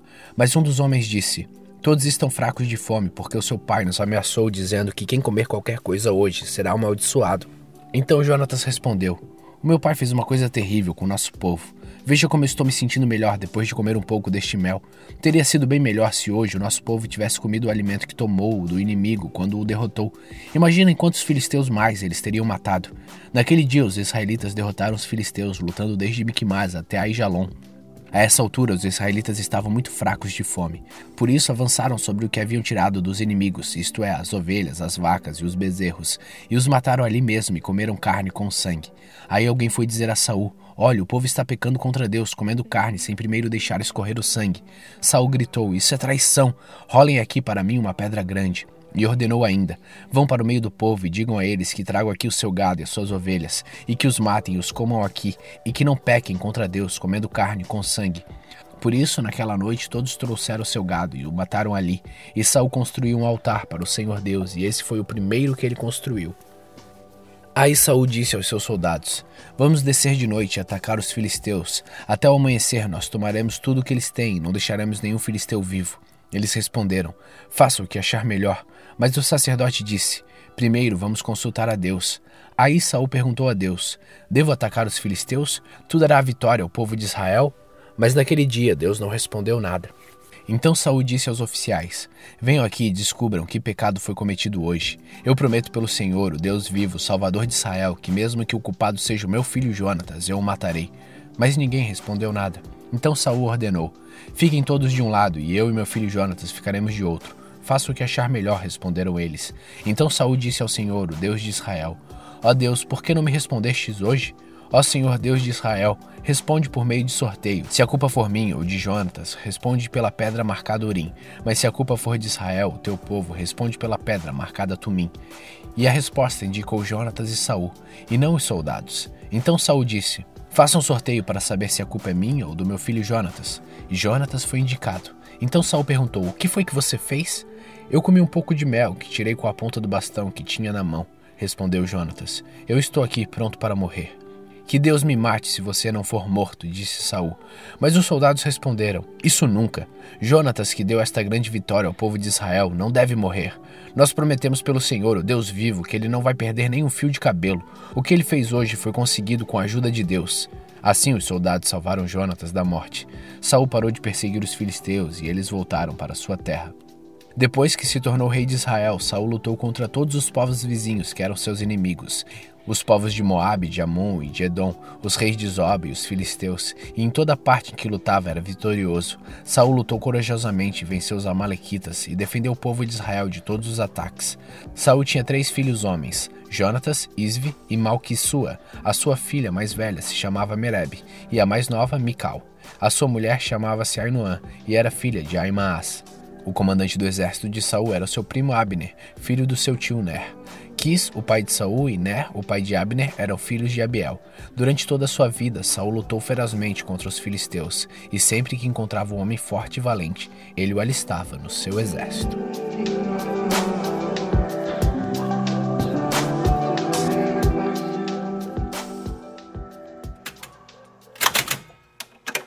Primeira Samuel capítulo 15 Samuel disse a Saul: o Senhor Deus me mandou ungir você para ser rei de Israel, o povo dele. Agora escute aqui o Senhor Todo-Poderoso diz: Ele castigará os Amalequitas. Eles lutaram contra os israelitas quando estes vieram do Egito. E ataque os Amalequitas e destrua completamente tudo o que eles têm. Não tenha dó nem piedade. Mate todos os homens e mulheres, crianças e bebês, gado e ovelhas, camelos e jumentos. Então Saul convocou seu exército em Talaim e fez uma contagem dos seus soldados. Haviam duzentos mil soldados do povo de Israel e dez mil de Judá. Aí Saul e todos os seus soldados foram para a cidade de Amaleque e ficaram esperando escondidos no leito seco do rio. Saul preveniu os queneus. Saiam do meio dos Amalequitas, para que eu não os mate junto com eles, pois vocês foram bondosos com os israelitas quando eles vieram do Egito. Então os queneus saíram, e Saul derrotou os Amalequitas, desde Avilá até Sur, a leste do Egito. Prendeu Agag, o rei dos Amalequitas, porém matou todo o povo. Saul e os seus soldados não mataram Agag, também não mataram as melhores ovelhas, os melhores touros, bezerros e carneiros e tudo mais que era bom, mas destruíram tudo que era imprestável e sem valor. O Senhor Deus falou com Samuel. Eu estou arrependido de ter feito Saul rei, pois ele me abandonou e desobedeceu às minhas ordens. Samuel ficou triste com isso e a noite inteira orou em voz bem alta a Deus, o Senhor, em favor de Saul. Na manhã seguinte, bem cedo, ele saiu para procurar Saul. Soube que ele tinha ido para a cidade de Carmelo, onde havia construído um monumento em honra de si mesmo, e que depois tinha seguido para Gilgal. Samuel encontrou Saul e este o cumprimentou dizendo: Que o Senhor Deus o abençoe, Samuel. Eu obedeci às ordens do Senhor. E Samuel perguntou: Então por que é que eu estou ouvindo o mugido de gado e o berro de ovelhas? Saul respondeu: Os meus soldados os tomaram dos amalequitas, pegaram as melhores ovelhas e o melhor gado para oferecer como sacrifício ao Senhor, o Deus de você, e destruímos completamente o resto. Espere, interrompeu Samuel. Eu vou lhe contar o que o Senhor Deus me disse a noite passada. Fale, disse Saul. E Samuel continuou: Você pode pensar que é uma pessoa sem importância, mas é o líder das tribos de Israel. O Senhor Deus ungiu como rei do povo de Israel e mandou que você fosse e destruísse os amalequitas, essa gente má, e disse para você lutar até acabar com eles. Então por que é que você não obedeceu? Por que é que você teve pressa de ficar com as coisas do inimigo, fazendo assim uma coisa que para Deus é errada? Mas eu obedeci a Deus, o Senhor, respondeu Saul. Saí como ele me ordenou e trouxe o rei Agag e matei todos os amalequitas. Porém os meus soldados não mataram o melhor gado e as melhores ovelhas que estavam condenados à destruição. Em vez disso, eles os trouxeram aqui para Gilgal, a fim de oferecer como sacrifício ao Senhor, o Deus de você. Samuel respondeu: O que é que o Senhor Deus prefere? Obediência ou oferta de sacrifícios? É melhor obedecer a Deus do que lhe oferecer em sacrifício as melhores ovelhas. A revolta contra o Senhor é tão grave como a feitiçaria, e o orgulho é pecado como é pecado a idolatria. O Senhor o rejeitou como rei, porque você rejeitou as ordens dele. Eu pequei, respondeu Saul. Desobedeci às ordens de Deus, o Senhor, e às instruções que você deu. Fiquei com medo do povo e fiz o que eles queriam. Mas agora, Samuel, eu peço que perdoe o meu pecado e volte comigo para que eu possa adorar o Senhor. Eu não voltarei com você, respondeu Samuel. Você rejeitou as ordens de Deus, o Senhor, e por isso ele também o rejeitou como rei de Israel. Então Samuel virou-se para sair, mas Saul segurou pela barra da capa e ela se rasgou. E Samuel disse: Hoje Deus rasgou das suas mãos o reino de Israel e deu a alguém que é melhor do que você. O glorioso Deus de Israel não mente nem muda de ideia. Ele não é ser humano e por isso não se arrepende. Eu pequei, repetiu Saul, mas pelo menos me respeite na frente dos líderes e de todo o povo de Israel. Volte comigo para que eu possa adorar o Senhor seu Deus. Então Samuel voltou com ele, e Saul adorou a Deus, o Senhor. E Samuel ordenou: Tragam aqui o rei Agag. Tremendo de medo, Agag foi até o lugar onde Saul estava e disse: Como é amargo morrer. Samuel disse: Assim como a sua espada fez mães ficarem sem filhos, agora também a sua mãe vai ficar sem seu filho. Em seguida, Samuel cortou Agag em pedaços em Gilgal, em frente do altar. Aí Samuel foi para Ramá, e Saul voltou para casa em Gibeá. E nunca mais Samuel tornou a ver Saul, mas ficou com muita pena dele. E o Senhor Deus se arrependeu de ter colocado Saul como rei de Israel. 1 Samuel capítulo 16 O Senhor Deus disse a Samuel: Até quando você vai continuar a ter pena de Saul? Eu não quero mais que ele seja o rei de Israel. Enche um chifre com azeite e leve com você. Depois vá a Belém, até a casa de um homem chamado Jessé, pois eu escolhi um dos filhos dele para ser rei. Como posso fazer isso? respondeu Samuel. Se Saul souber disso, ele me mata. O Senhor Deus respondeu: Leve um bezerro e diga que você foi lá para oferecer um sacrifício ao Senhor. Convide Jessé para o sacrifício e depois eu lhe digo o que fazer. Você ungirá como rei aquele que eu indicar. Samuel fez o que o Senhor havia mandado e foi a Belém. Quando chegou lá, os líderes da cidade foram tremendo encontrá-lo e perguntaram: A sua visita é de paz? Sim, respondeu ele. Eu vim oferecer um sacrifício a Deus. Purifiquem-se e venham comigo. Ele mandou que Jessé e os seus filhos se purificassem e os convidou para o sacrifício. Quando eles chegaram, Samuel viu Eliabe, um dos filhos de Jessé, e pensou: Este homem que está aqui na presença de Deus, o Senhor, certamente é aquele que o Senhor escolheu. Mas o Senhor disse: não se impressione com a aparência nem com a altura deste homem. Eu o rejeitei porque não julgo como as pessoas julgam. Elas olham para a aparência, mas eu vejo o coração. Então José chamou seu filho Abinadab e o levou a Samuel. Mas Samuel disse: Este também não foi escolhido pelo Senhor. Aí Jessé trouxe seu filho Simeia, e Samuel disse: O Senhor Deus não escolheu este. Assim Jessé apresentou a Samuel sete dos seus filhos, e Samuel disse: O Senhor Deus não escolheu nenhum destes. E perguntou a Jessé: você não tem mais nenhum filho? Jessé respondeu: Tenho mais um, o caçula, mas ele está fora, tomando conta das ovelhas. Então mande chamá-lo, disse Samuel. Nós não vamos oferecer sacrifício enquanto ele não vier. Aí Jessé mandou buscá-lo. Era um belo rapaz, saudável e de olhos brilhantes. E o Senhor disse a Samuel: É este o menino, unge-o. Samuel pegou o chifre cheio de azeite e ungiu Davi na frente dos seus irmãos. E o Espírito do Senhor dominou Davi, e daquele dia em diante ficou com ele. E Samuel voltou para Ramá. O Espírito do Senhor saiu de Saul, e um espírito mau, mandado por Deus, começou a atormentá-lo. Então os empregados de Saul lhe disseram: Sabemos que um espírito mau, mandado por Deus, está atormentando o Senhor. Mande, nós iremos procurar um homem que saiba tocar lira. Assim, quando o espírito mal vier sobre o Senhor, o homem tocará a lira e o Senhor ficará bom de novo. E Saul ordenou: Procurem um homem que toque bem lira e o tragam aqui. Um dos empregados respondeu: Gessé, da cidade de Belém, tem um filho que é bom músico. Ele também é valente, bom soldado, fala bem, tem boa aparência e o Senhor Deus está com ele. Aí Saul enviou mensageiros com este recado para Jessé: Mande-me o seu filho Davi, aquele que toma conta das ovelhas. Então Jessé mandou Davi a Saul, e Davi levou de presente um odre cheio de vinho, um cabrito e um jumento carregado de pão. Davi ficou trabalhando para Saul. Este gostou muito de Davi e o escolheu para carregar as suas armas, e mandou a seguinte mensagem a Jessé: Eu gostei de Davi, deixe que ele fique aqui a meu serviço. Daí em diante, toda vez que o espírito mal mandado por Deus vinha sobre Saul, Davi pegava sua lira e tocava. O espírito mal saía de Saul, e ele se sentia melhor e ficava bom novamente.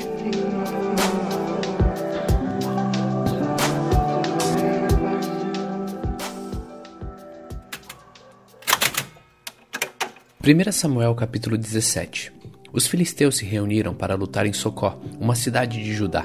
Acamparam num lugar chamado Fronteira Sangrenta, entre Socó e Azeca. Saul e os israelitas se juntaram e acamparam no Vale do Carvalho e se prepararam para lutar contra os filisteus.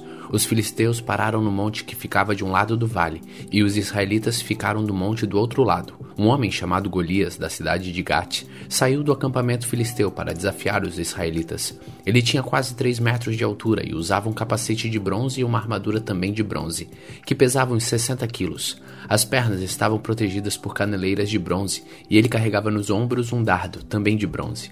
A lança dele era enorme, muito grossa e pesada. A ponta era de ferro e pesava mais ou menos 7 quilos. Na frente dele ia um soldado carregando seu escudo. Golias veio e parou e gritou para os israelitas: Por que é que vocês estão aí em posição de combate?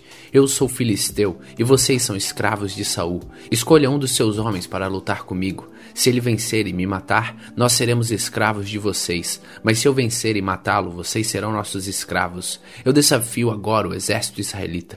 Mande alguém para lutar comigo. Quando Saul e os seus soldados ouviram isso, ficaram apavorados. Davi era filho de Jessé, do povoado de Efrata, que ficava perto de Belém de Judá. Jessé tinha oito filhos. No tempo em que Saul era rei, Jessé estava bem idoso. Os seus três filhos mais velhos tinham ido com Saul para a guerra.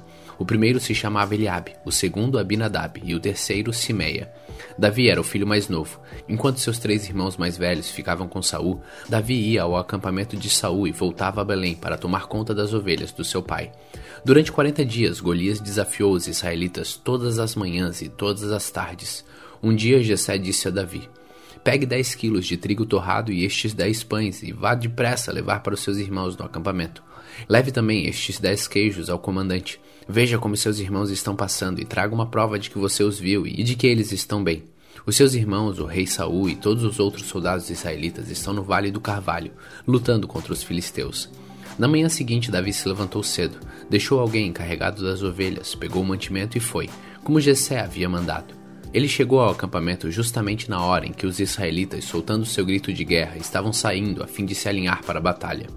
O exército dos filisteus e o exército dos israelitas tomaram posição de combate, um de frente para o outro. Davi deixou as coisas com o oficial encarregado da bagagem e correu para a frente da batalha.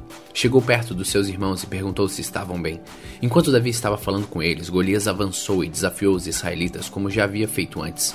E Davi escutou. Quando os israelitas viram Golias, fugiram apavorados. Eles diziam: Olhem para ele, escutem seu desafio. Quem matar esse filisteu receberá uma grande recompensa. O rei lhe dará muitas riquezas, lhe dará sua filha em casamento e a família do seu pai nunca mais vai ter que pagar nenhum imposto. Então Davi perguntou aos soldados que estavam perto dele: O que ganhará o homem que matar esse filisteu e livrar Israel desta vergonha? Afinal de contas, quem é esse filisteu pagão para desafiar o exército do Deus vivo? Aí eles lhe contaram que ganharia quem matasse Golias. Eliabe, o irmão mais velho de Davi, ouviu-o conversando com os soldados. Então ficou zangado e disse: O que é que você está fazendo aqui? Quem é que está tomando conta das suas ovelhas no deserto? Seu convencido, você veio aqui só para ver a batalha.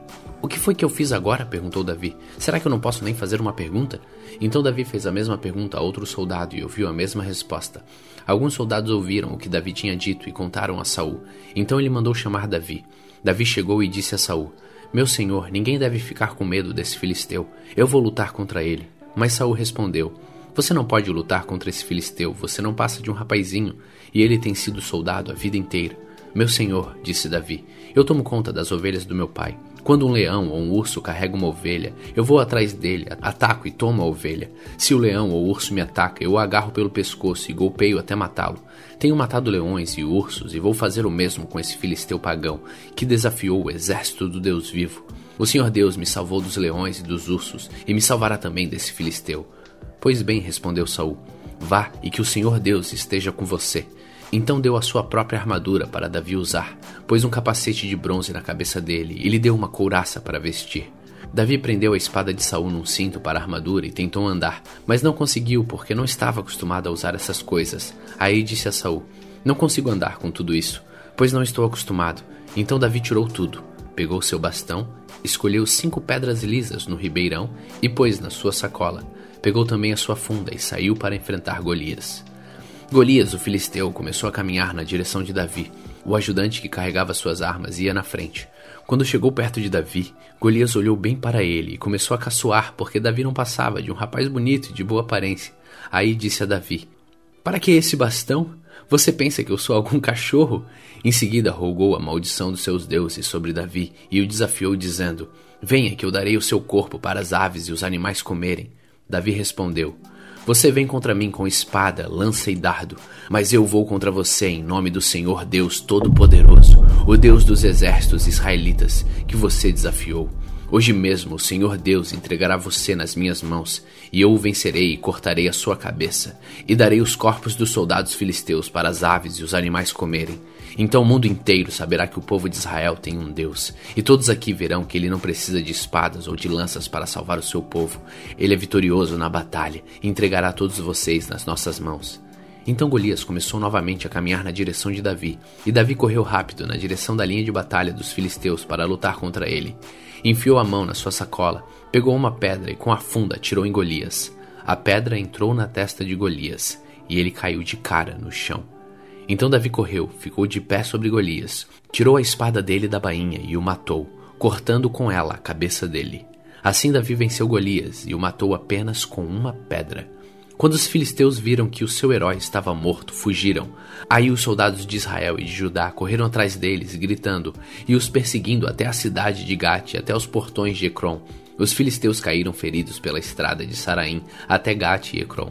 Os israelitas voltaram da perseguição aos filisteus e levaram as coisas do acampamento deles. Davi pegou a cabeça de Golias e a levou para Jerusalém. Porém as armas de Golias ele guardou na sua própria barraca. Quando Saul viu Davi saindo para lutar com Golias, perguntou a Abner, o comandante do seu exército: Abner, quem é aquele rapaz? Meu senhor, juro pela sua vida que não sei, respondeu Abner. Então vai e procure saber, disse Saul. Assim, quando Davi voltou para o acampamento depois de matar Golias, Abner o levou a Saul. Davi ainda estava carregando a cabeça de Golias. Saul perguntou: Rapaz, quem é você? Sou filho do seu criado Jessé, da cidade de Belém, respondeu Davi.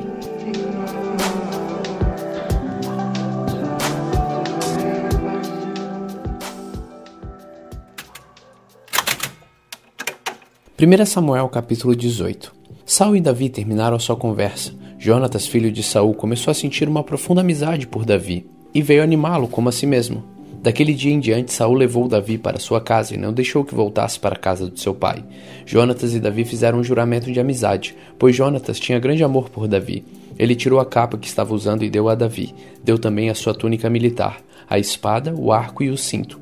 Davi saiu-se bem em todos os lugares onde Saul o enviou. Então Saul promoveu a comandante do seu exército, e isso agradou todo o exército, inclusive os outros oficiais. Quando os soldados estavam voltando para casa depois de Davi ter matado Golias, as mulheres de todas as cidades de Israel saíram para encontrar o rei Saul. Elas cantavam canções alegres, dançavam e tocavam pandeiro e lira. Alegravam-se e cantavam assim: Saul matou mil, Davi matou dez mil. E Saul não gostou disso. Ficou muito zangado e disse: para mim, as mulheres deram mil, mas para Davi deram dez mil. A única coisa que está faltando agora é ele ser rei. E desse dia em diante, Saul começou a ter ciúme de Davi e desconfiar dele. No dia seguinte, um espírito mau, mandado por Deus, dominou Saul, e ele começou a agir como louco dentro de casa. Davi estava tocando lira, como fazia todos os dias, e Saul estava segurando uma lança. Então Saul pensou assim: Vou espetar Davi na parede. E atirou a lança contra ele duas vezes, porém das duas vezes Davi se desviou. O Senhor estava com Davi e havia abandonado Saul. Por isso Saul tinha medo de Davi. Então Saul afastou de si, pondo-o como oficial comandante de mil homens. Davi comandava os seus soldados na batalha, e tudo que fazia dava certo, pois o Senhor estava com ele. Saul viu o sucesso de Davi e ficou ainda com mais medo dele, pois em Israel e em Judá todos amavam Davi, porque ele era um líder corajoso. Então Saul disse a Davi: Aqui está Merabe, minha filha mais velha. Eu a darei em casamento a você, com a condição que você me sirva como soldado valente e fiel e lute nas batalhas de Deus, o Senhor. Saul pensava que desta maneira os filisteus matariam Davi, e assim não teria ele mesmo de fazer isso. Davi respondeu: Quem sou eu e quem é a minha família em Israel para que eu seja genro do rei? Mas quando chegou a época de Merab ser dada em casamento a Davi, ela foi dada a um homem chamado Adriel, da cidade de Meolá. Porém Mical, a outra filha de Saul, apaixonou-se por Davi, e quando Saul soube disso, ficou contente. Ele pensou: Vou dar Mical em casamento a Davi, e ela servirá como armadilha para que ele seja morto pelos filisteus. Então, pela segunda vez, Saul disse a Davi: Você será meu genro. Ele mandou que os seus oficiais conversassem em particular com Davi e dissessem a ele: O rei e todos os oficiais gostam de você. Esta é uma boa ocasião para você casar com a filha dele. Então eles falaram com Davi e ele respondeu: Ser genro do rei é uma honra grande demais para uma pessoa pobre sem valor como eu. Os oficiais contaram a Saul o que Davi tinha dito, e ele ordenou que dissessem o seguinte a Davi: Tudo o que o rei quer de você em pagamento pela noiva são os prepúcios de cem filisteus mortos, como vingança contra os inimigos dele. Saul tinha planejado isso, porque assim Davi seria morto pelos filisteus. Os oficiais contaram a Davi o que Saul tinha dito, e ele ficou entusiasmado com a ideia de ser genro do rei. Então, antes do dia marcado para o casamento, Davi e seus soldados foram e mataram duzentos filisteus. Aí Davi levou ao rei os prepúcios dos filisteus mortos e os contou na presença dele, para que assim se tornasse seu genro. Então Saul deu a sua filha Mical em casamento a Davi. Saul viu e reconheceu que o Senhor estava com Davi e que a sua filha Mical o amava. Por isso ficou com mais medo ainda de Davi e pelo resto da sua vida foi seu inimigo. Todas as vezes que o exército filisteu saíam para lutar, Davi conseguia mais vitórias do que todos os outros oficiais de Saul, e assim ficou muito famoso. 1 Samuel capítulo 19 Saul contou ao seu filho Jonatas e a todos os seus oficiais que ele planejava matar Davi, mas Jonatas era muito amigo de Davi e por isso lhe disse: O meu pai está planejando matar você. Amanhã cedo, tenha cuidado. Esconda-se em algum lugar secreto e fique lá. Eu vou esperar pelo meu pai no campo em que você estiver escondido e vou falar com ele a seu respeito. Se descobrir alguma coisa, eu aviso você. Então Jonatas elogiou Davi para Saul e disse: Meu pai, não faça nenhum mal ao seu servidor Davi, pois ele nunca lhe fez nenhum mal. Pelo contrário, tudo que ele tem feito tem ajudado bastante o Senhor. Ele arriscou a própria vida quando matou Golias, e por meio dele o Senhor Deus conquistou uma grande vitória para Israel. O Senhor mesmo viu isso e ficou contente. Então por que o Senhor meu pai faria mal a um homem inocente matando Davi sem nenhuma razão?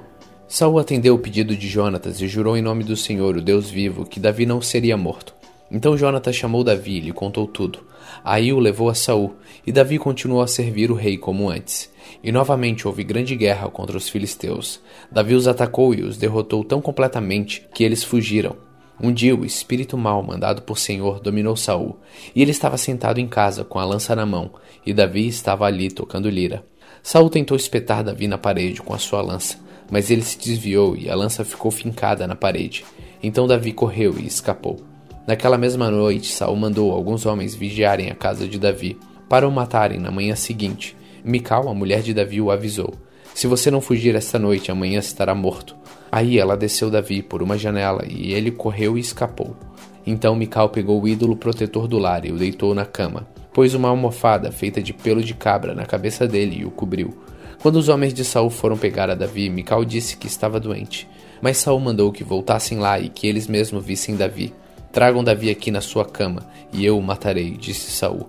Eles entraram e acharam o ídolo do lar na cama e a almofada de pelo de cabra na cabeça dele. Então Saul perguntou a Mical: Por que você me enganou assim e deixou meu inimigo escapar? Ela respondeu: Ele disse que me mataria se eu não o ajudasse a fugir. Davi escapou e foi para Ramá e contou a Samuel tudo o que Saul tinha feito contra ele. Depois ele e Samuel foram para a casa dos profetas e ficaram lá. Saul ficou sabendo que Davi estava na casa dos profetas em Ramá e mandou alguns homens para lá para prendê-lo. Quando eles chegaram, viram um grupo de profetas profetizando, e Samuel era o líder. Então o espírito de Deus dominou os homens de Saul e eles também começaram a profetizar. Quando Saul soube disso, mandou mais mensageiros e eles também começaram a profetizar. Então mandou mensageiros pela terceira vez e aconteceu a mesma coisa. Aí o próprio Saul foi a Ramá. Quando chegou a um poço grande na cidade de Seco, perguntou onde estavam Samuel e Davi. E lhe disseram que eles estavam na casa dos profetas. Enquanto Saul estava indo para lá, o Espírito de Deus dominou-o também, e ele foi profetizando por todo o caminho até chegar à casa dos profetas. Lá tirou a roupa e profetizou na presença de Samuel, e ficou deitado no chão nu, o dia inteiro e a noite inteira. E foi assim que surgiu o seguinte ditado: Será que Saul também virou profeta?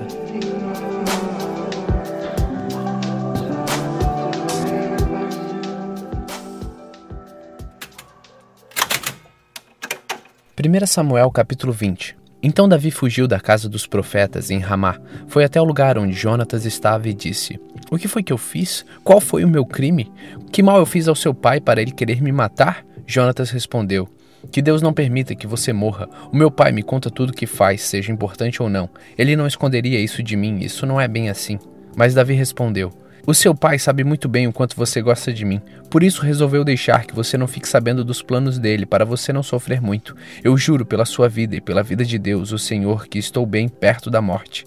O que quer que eu faça? perguntou Jonatas. Davi respondeu: Amanhã é festa de lua nova, e eu deveria ir sem falta ao jantar do rei.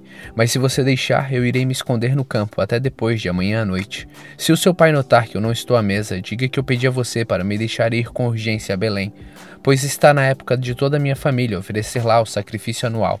Se ele disser está bem, eu estarei a salvo. Mas se ele ficar com raiva, então você ficará sabendo que ele está com más intenções. Peço que você me faça este favor e cumpra assim a promessa sagrada que me fez. Porém, se eu sou o culpado, mate-me você mesmo.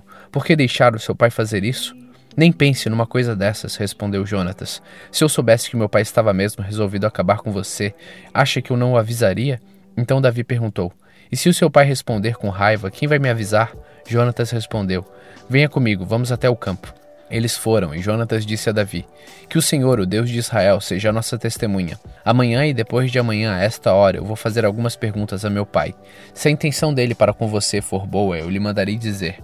Mas se ele tiver a intenção de fazer alguma coisa contra você, que o Senhor Deus me mate se eu não enviar uma mensagem a você e deixá-lo ir embora são e salvo. Que o Senhor esteja com você, assim como esteve com meu pai. E agora, se eu continuar vivo, cumpra sua promessa sagrada e seja fiel a mim.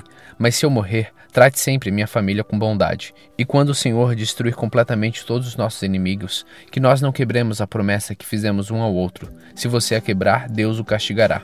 Novamente Jonatas fez um juramento de amizade a Davi, pois ele amava Davi como a si mesmo, e disse a Davi: Amanhã é a festa de lua nova, e se você não estiver lá, a sua falta será notada. Depois de amanhã, a sua falta será notada ainda mais. Assim, vá para o lugar onde você se escondeu da outra vez, e fique atrás do monte de pedras que é ali. Então eu atirarei três flechas, como se o monte de pedras fosse um alvo. Aí direi ao meu empregado para buscá-las. Se eu disser a ele: Olha, as flechas estão para cá de você, pegue-as. Isso quer dizer que tudo está bem e você pode sair. Eu juro por Deus, o Senhor, que nesse caso você não estará em perigo. Mas se eu disser a ele: As flechas estão mais para lá de você, então fuja, pois o Senhor estará mandando que você vá. Quanto à promessa que fizemos um ao outro, o Senhor Deus nos ajudará a cumpri-la para sempre. Então Davi se escondeu no campo. O rei Saul chegou para a festa da lua nova e sentou-se para comer no lugar de costume, perto da parede. Abner se sentou ao lado de Saul e Jonatas na sua frente, mas o lugar de Davi ficou vazio. Naquele dia Saul não disse nada, porque pensou: deve ter acontecido alguma coisa com ele, e de certo ele não passou pela cerimônia de purificação. No dia seguinte, o segundo dia de festa de lua nova, o lugar de Davi continuava desocupado. Aí Saul perguntou a Jonatas: Por que Davi não veio comer ontem nem hoje? Jonatas respondeu: Ele me pediu licença para ir a Belém. Ele me disse: Deixe-me ir a Belém, porque a minha família está fazendo a festa do sacrifício e o meu irmão mandou que eu também fosse. Se você é meu amigo, deixe que eu vá ver meus parentes. E Jonatas continuou: É por isso que ele não está no seu lugar à mesa. Então Saul ficou muito zangado com Jonatas e disse: Seu filho de uma mulher à toa, agora eu sei que você passou para o lado de Davi, trazendo desonra para você e para sua mãe. Enquanto Davi for vivo, você não será rei deste país. Vá agora e traga-o aqui, porque é preciso que ele morra. Por que, que ele deve morrer? perguntou Jonatas. O que foi que ele fez? Então Saul atirou a sua lança contra Jonatas para matá-lo, e assim Jonatas compreendeu que seu pai estava mesmo resolvido a matar Davi. Jonatas levantou-se furioso da mesa e não comeu nada naquele dia, o segundo dia da festa de lua nova. Ele estava muito sentido porque Saul tinha insultado Davi. Na manhã seguinte, ele foi ao campo a fim de encontrar Davi como tinha combinado. Levou consigo um rapazinho e disse: Corre e vá buscar as flechas que eu vou atirar. O rapaz correu e Jonatas atirou uma flecha que passou além dele. Quando o rapaz chegou ao lugar onde a flecha tinha caído, Jonatas gritou: A flecha caiu mais para lá de você. Não fique aí parado, ande logo. O rapaz pegou as flechas e voltou perto do seu patrão, não sabendo o que queria dizer tudo aquilo. Somente Jonatas e Davi sabiam. Aí Jonatas entregou as suas armas ao rapaz e mandou que as levasse de volta para a cidade. Depois que o rapaz foi embora, Davi saiu de trás do monte de pedras, jogou-se no chão e encostou o rosto na terra três vezes. Então eles se beijaram chorando, e a tristeza de Davi era maior do que a de Jonatas. Aí Jonatas disse a Davi: Deus esteja com você. O Senhor Deus fará com que você e eu e os seus descendentes e os meus cumpramos sempre a promessa sagrada que nós fizemos um ao outro. Então Davi partiu e Jonatas voltou para a cidade. 1 Samuel capítulo 21 Davi foi falar com o sacerdote Aimeleque em Nob. O sacerdote saiu tremendo para se encontrar com Davi e disse: Por que é que você veio aqui sozinho? Davi respondeu: Estou aqui a serviço do rei. Ele ordenou que eu não deixasse ninguém saber o que ele me mandou fazer. Por isso mandei que os meus soldados fossem encontrar-se comigo em seu lugar. Agora diga: o que é que você tem para comer? Me dê uns cinco pães ou qualquer outra coisa que você tiver. O sacerdote disse: Eu não tenho pão comum, só pão sagrado. Você pode levá-lo, se é que já faz algum tempo que seus soldados não tiveram relações sexuais. Davi respondeu: Claro que não tiveram. Nós não estivemos com nenhuma mulher. Os meus homens sempre se mantêm puros quando saímos em missão comum, quanto mais agora que estamos em missão especial. Então o sacerdote deu a Davi os pães sagrados, porque ele só tinha os pães que haviam sido oferecidos a Deus, o Senhor. Esses pães tinham sido tirados da mesa sagrada e trocados por pães frescos. Acontece que Indog, o Edomita, que era o chefe dos pastores de Saul, estava ali naquele dia, porque tinha de cumprir um dever religioso. Davi disse a Emelec: Você tem uma espada ou uma lança para me dar? Eu não trouxe a minha espada nem outra arma. Por causa das ordens do rei, eu saí com muita pressa. A Emelec respondeu: Tenho a espada de Golias, o filisteu, que você matou no vale do Carvalho.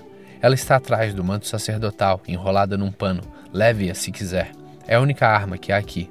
Davi disse: não existe espada melhor do que essa. Pode me dar. Então Davi saiu, fugindo de Saul, e foi procurar Aquis, o governador da cidade de Gate. As autoridades da cidade disseram a Aquis: Não há dúvida de que este é Davi, o rei da terra de Israel. A respeito dele, as mulheres cantavam enquanto dançavam. Saul matou mil, Davi matou dez mil. Davi assustou-se com as palavras deles e ficou com muito medo de Aquis. Então, na frente de todos eles, fez de conta que estava louco. Quando tentaram segurá-lo, ele começou a agir como doido. Rabiscava os portões da cidade e deixava escorrer saliva pela barba. Então Aquis disse aos seus oficiais: Este homem está louco, por que o trouxeram para cá? Será que já não tenho bastante loucos em volta de mim? Por que trazem outro doido para minha própria casa a fim de me aborrecer com as suas loucuras?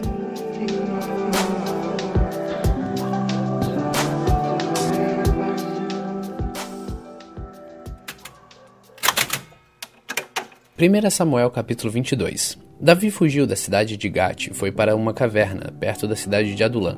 Quando seus irmãos e o resto da família souberam que ele estava lá, foram ficar com ele. E todos os homens que estavam com dificuldades, ou com dívidas, ou insatisfeitos também foram. E Davi se tornou o chefe deles. Havia com ele mais ou menos quatrocentos homens. Aí Davi saiu dali e foi para Mispa, em Moabe, e disse ao rei daquele país: por favor, deixe que meu pai e minha mãe venham para cá e fiquem com você até que eu saiba o que Deus vai fazer por mim.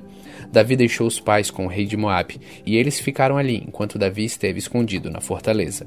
O profeta Gate foi para o lugar onde Davi estava e disse: Não fique aqui, vá logo para a terra de Judá.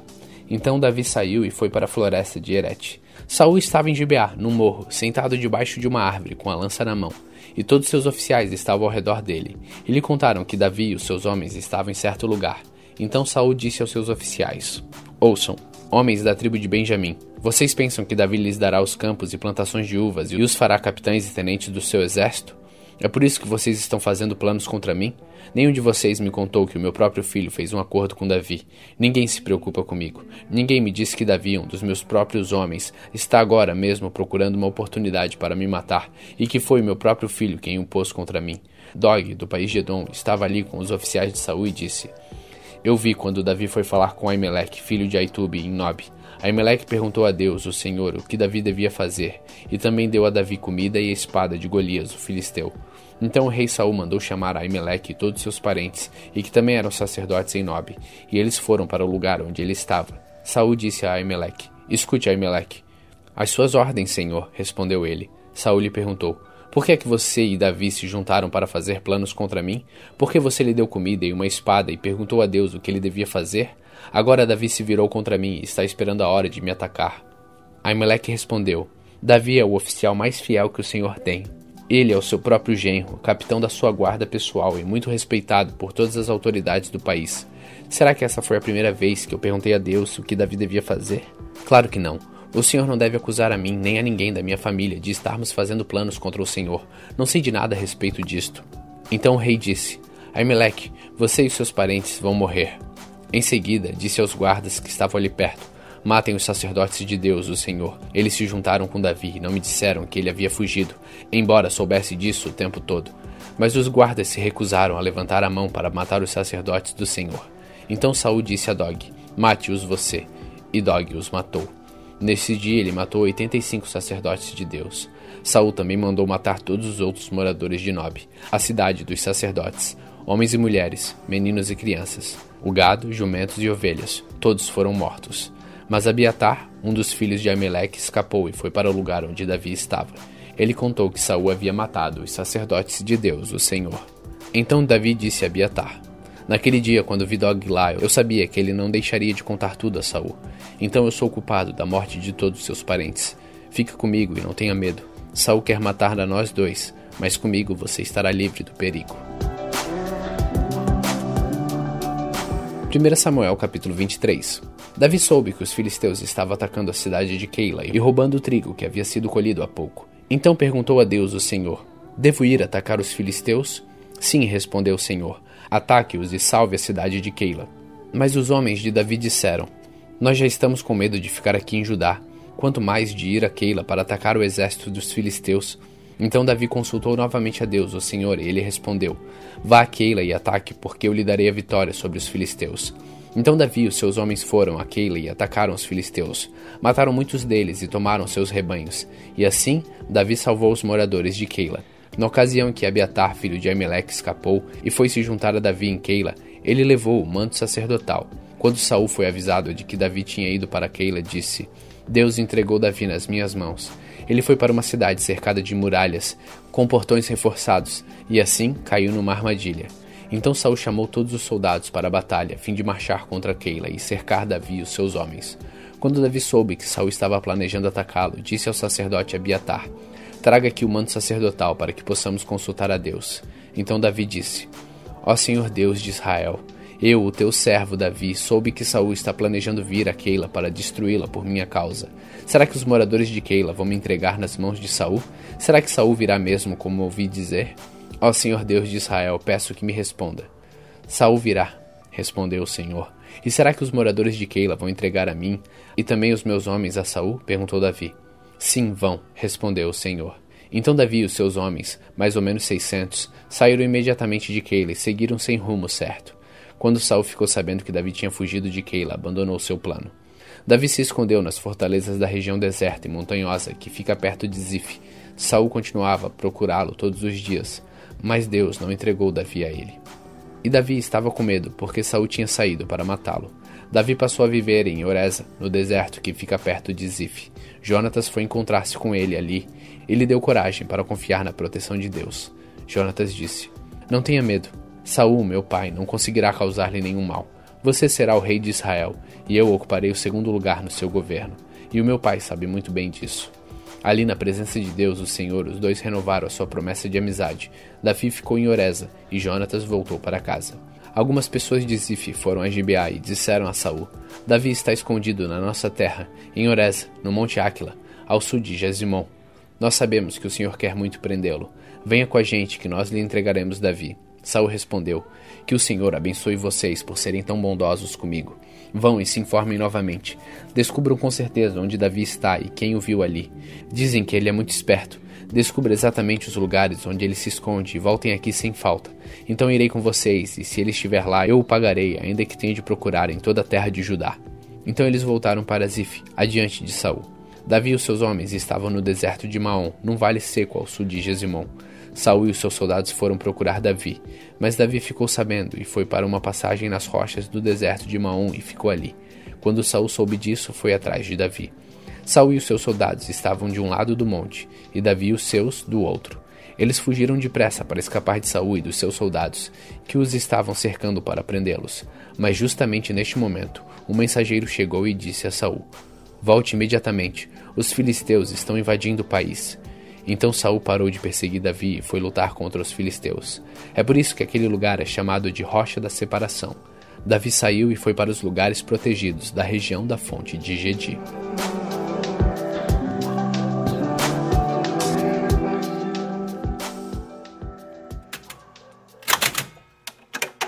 Primeira Samuel capítulo 24 quando Saul voltou da luta contra os filisteus, soube que Davi estava na região deserta que fica perto da fonte de Gedi.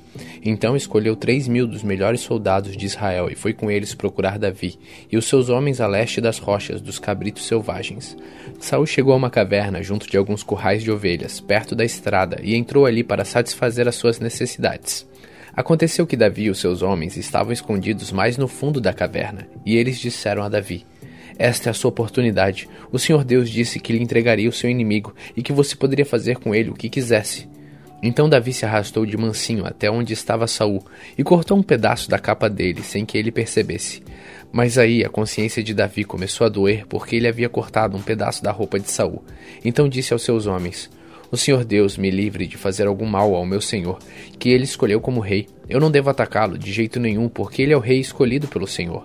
Assim Davi convenceu seus homens de que eles não deviam atacar Saul. Então Saul levantou-se saiu da caverna e seguiu seu caminho. Davi saiu atrás dele e gritou: Rei Saul! Ele virou-se e Davi, em sinal de respeito, se ajoelhou e encostou o rosto no chão. Então disse: Por que é que o Senhor dá atenção às pessoas que dizem que eu quero prejudicá-lo? O Senhor pode ver por si mesmo que hoje, na caverna, o Senhor Deus o entregou a mim. Alguns me disseram que eu o matasse, mas eu não quis fazer isso. Eu disse que não levantaria um dedo contra o Senhor, pois o Senhor o escolheu para ser rei. Veja, meu pai, veja o pedaço da sua capa que está na minha mão. Eu cortei o pano, mas não matei o Senhor. Isso prova que eu não penso em me revoltar contra o Senhor, nem fazer-lhe nenhum mal. Eu sabia muito bem que o Senhor está procurando me matar, mas mesmo assim eu não o ataquei. Que o Senhor Deus julgue qual de nós dois está errado, e que ele castigue o Senhor pelo que fez contra mim, pois eu não vou atacá-lo de jeito nenhum. Como diz o velho ditado: o mal vem dos maus, mas eu não lhe farei nenhum mal. Vejam o que o rei de Israel está tentando matar. Vejam só o que ele está caçando: um cachorro morto, uma pulga. O Senhor Deus vai julgar e decidir qual de nós dois está errado. Que ele me julgue, me defenda e me livre do Senhor.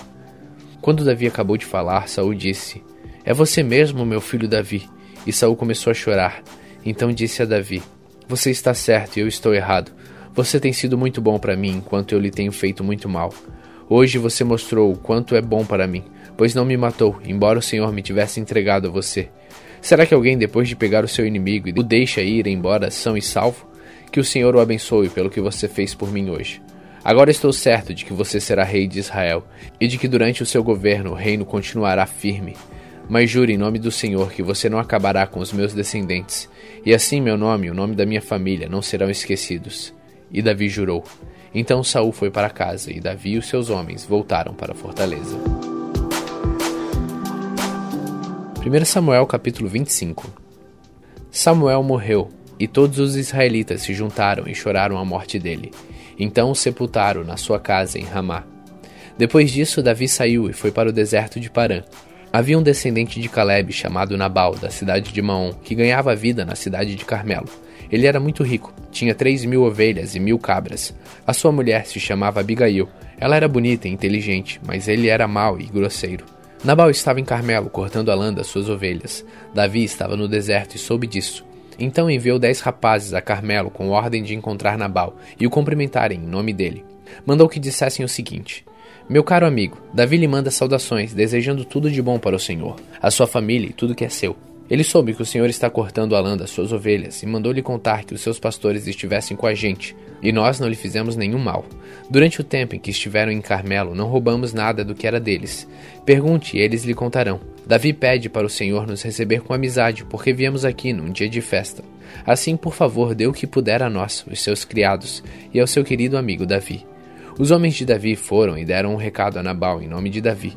Então ficaram esperando. E Nabal respondeu: Davi, filho de Jessé? Quem é ele? Nunca ouvi falar nele. Hoje em dia há muitos escravos que fogem dos seus donos. O meu pão, a minha água e os animais que matei para dar aos meus empregados eu não darei a homens que eu nem sei de onde vieram. Os homens de Davi voltaram e contaram o que Nabal tinha dito. Então Davi disse: Ponham as suas espadas nos cintos. E todos obedeceram. Davi também pegou as suas espadas e saiu com mais ou menos quatrocentos dos seus homens, enquanto duzentos ficaram para trás com a bagagem. Um dos empregados de Nabal disse a Abigail, a mulher de Nabal: A senhora soube? Davi enviou do deserto uns mensageiros com saudações para o nosso patrão, mas ele os tratou mal. No entanto, eles têm sido muito bons para com a gente e nunca nos incomodaram. E durante todo o tempo em que estivemos com eles nos campos, eles não roubaram nada do que era nosso. Eles nos protegeram dia e noite, todo o tempo em que estiveram com eles, tomando conta dos nossos rebanhos. Pense nisso e resolva o que fazer. Isso poderá vir a ser um desastre para o nosso patrão e toda a sua família. Ele é tão mau que ninguém pode falar com ele. Então Abigail pegou depressa duzentos pães, dois odres cheios de vinho, cinco ovelhas assadas, uns dezessete quilos de trigo torrado, cem cachos de passas e duzentas pastas de figos secos, e pôs tudo sobre os jumentos. Então disse aos empregados: Vão na frente, que eu vou atrás. Porém não contou nada ao seu marido. Abigail ia montado no seu jumento e de repente, numa curva na descida, encontrou Davi e os seus homens, que vinham na sua direção. Davi tinha pensado assim: De que me adiantou proteger a propriedade deste homem aqui no deserto? Nós não roubamos nada do que era dele, e é assim que ele me paga a ajuda que lhe dei? Que Deus me castigue se eu não matar até o último daqueles homens antes do amanhecer. Quando Abigail viu Davi, desmontou depressa, ajoelhou-se diante dele, encostou o rosto no chão, aos seus pés, dizendo: Por favor, senhor, escute-me. Eu sou a culpada. Por favor, não dê atenção a Nabal, pois ele não vale nada. Ele é exatamente o que o seu nome quer dizer: um tolo. Eu mesmo não vi os rapazes que o Senhor mandou.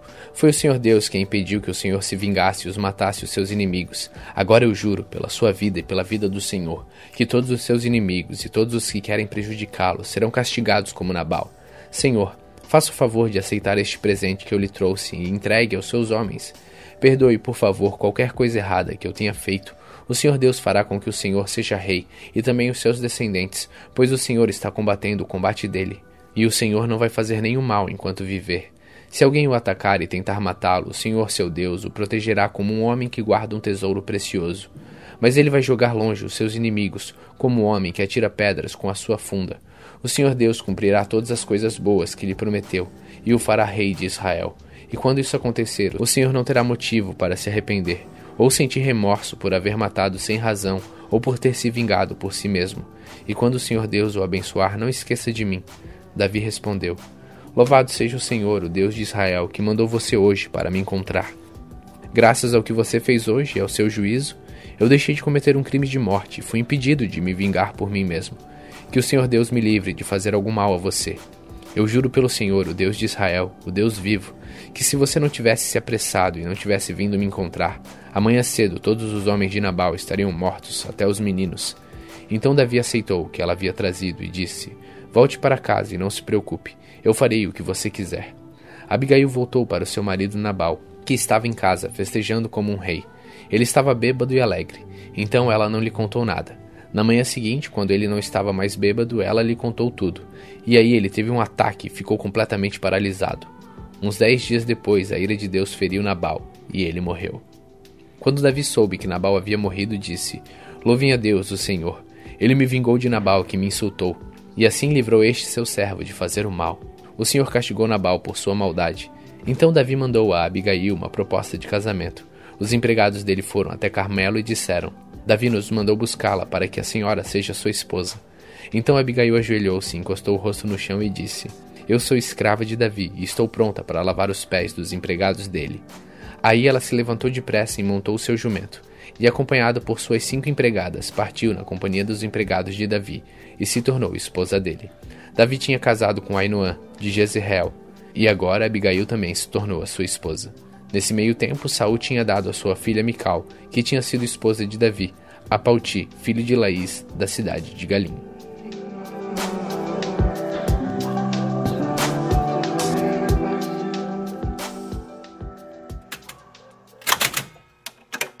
Primeira Samuel capítulo 26 Alguns moradores de Zif foram a Gibeá e contaram a Saul que Davi estava escondido no Monte Aquila, em frente a Jesimon.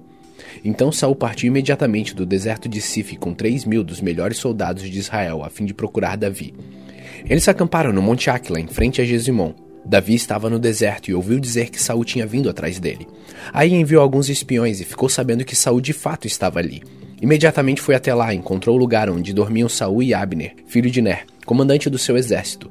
Saul dormia dentro do acampamento, e os seus soldados acampavam em volta dele. Então Davi perguntou ao Eteu Aimeleque e a Abisai, cuja mãe era Zuria e cujo irmão era Joabe: Quem de vocês vai comigo ao acampamento de Saul? Eu vou, respondeu Abisai. Assim, naquela noite, Davi e Abisai entraram no acampamento de Saul e o encontraram dormindo no centro do acampamento, com a sua lança fincada no chão, perto da sua cabeça. Abner e os soldados dormiam em volta de Saul. Então Abisai disse a Davi: esta noite Deus colocou seu inimigo nas suas mãos. Agora deixe que eu atravesse Saul com a lança dele e o espete no chão com um só golpe. Não precisarei dar dois golpes. Mas Davi respondeu: Não o mate, pois o Senhor Deus castigará quem levantar a mão para matar o rei que ele escolheu. Tão certo como o Senhor está vivo, assim ele mesmo matará Saul, seja quando chegar o seu dia de morrer, seja numa batalha. O Senhor me livre de levantar a mão contra quem ele escolheu como rei. Vamos pegar o jarro de água e a lança dele e vamos embora. Então Davi pegou a lança e o jarro de água que estavam ao lado da cabeça de Saul e foi embora com Abisai. Ninguém os viu, nem soube o que havia acontecido, e ninguém acordou.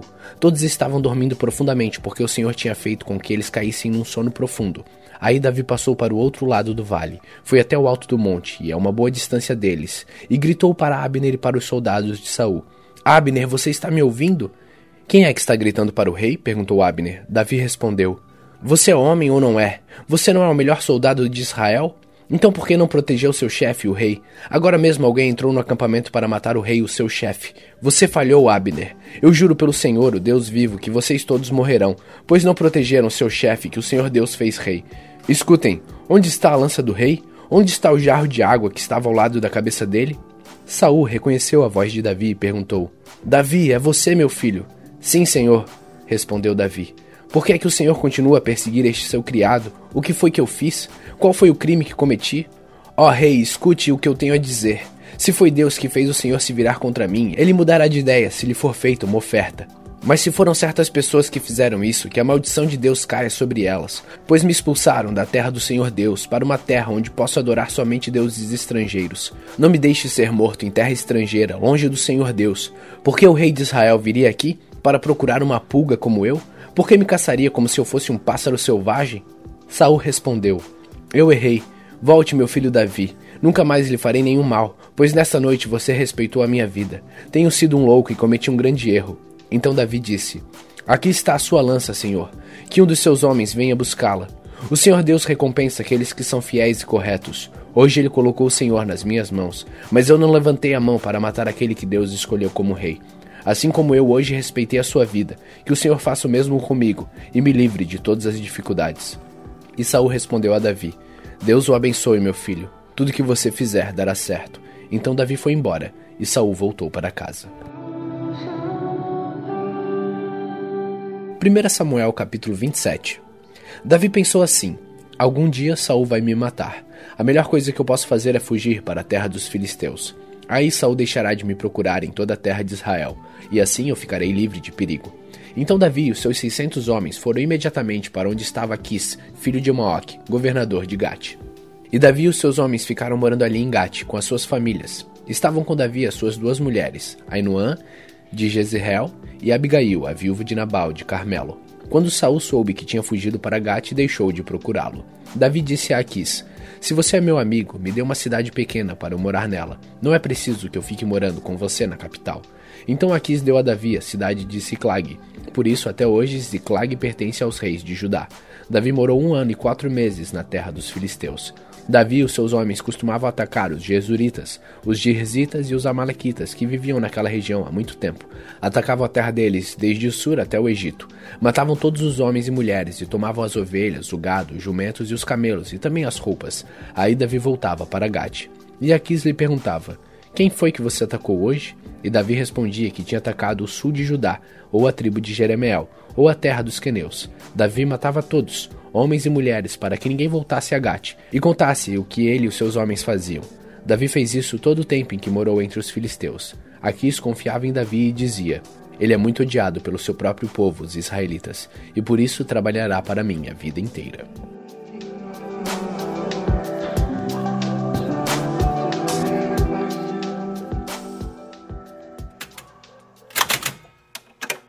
Primeira Samuel capítulo 28 Algum tempo depois, os filisteus reuniram as suas tropas para lutar contra Israel.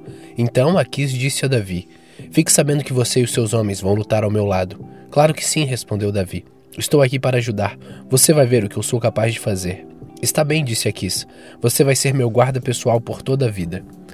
Samuel havia morrido, e todos os israelitas haviam chorado a morte dele, e o haviam sepultado na cidade de Ramá, onde ele tinha nascido. Saul tinha expulsado de Israel todos os médiuns e adivinhos. Os soldados filisteus se reuniram e acamparam perto da cidade de Sunem. Saul reuniu os israelitas e acampou no monte Gilboa. Quando Saul viu o exército dos filisteus, ficou apavorado e perguntou a Deus, o Senhor, o que devia fazer.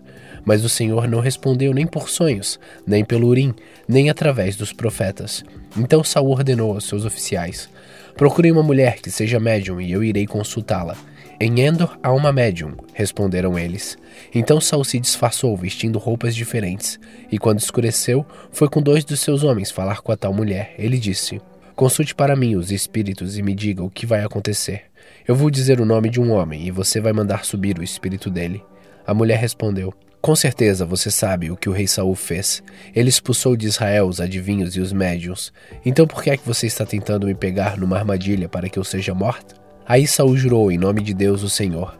Pelo Senhor, o Deus vivo, eu prometo que você não será castigada por fazer isso. Então a mulher perguntou: Quem é que você quer que eu faça subir?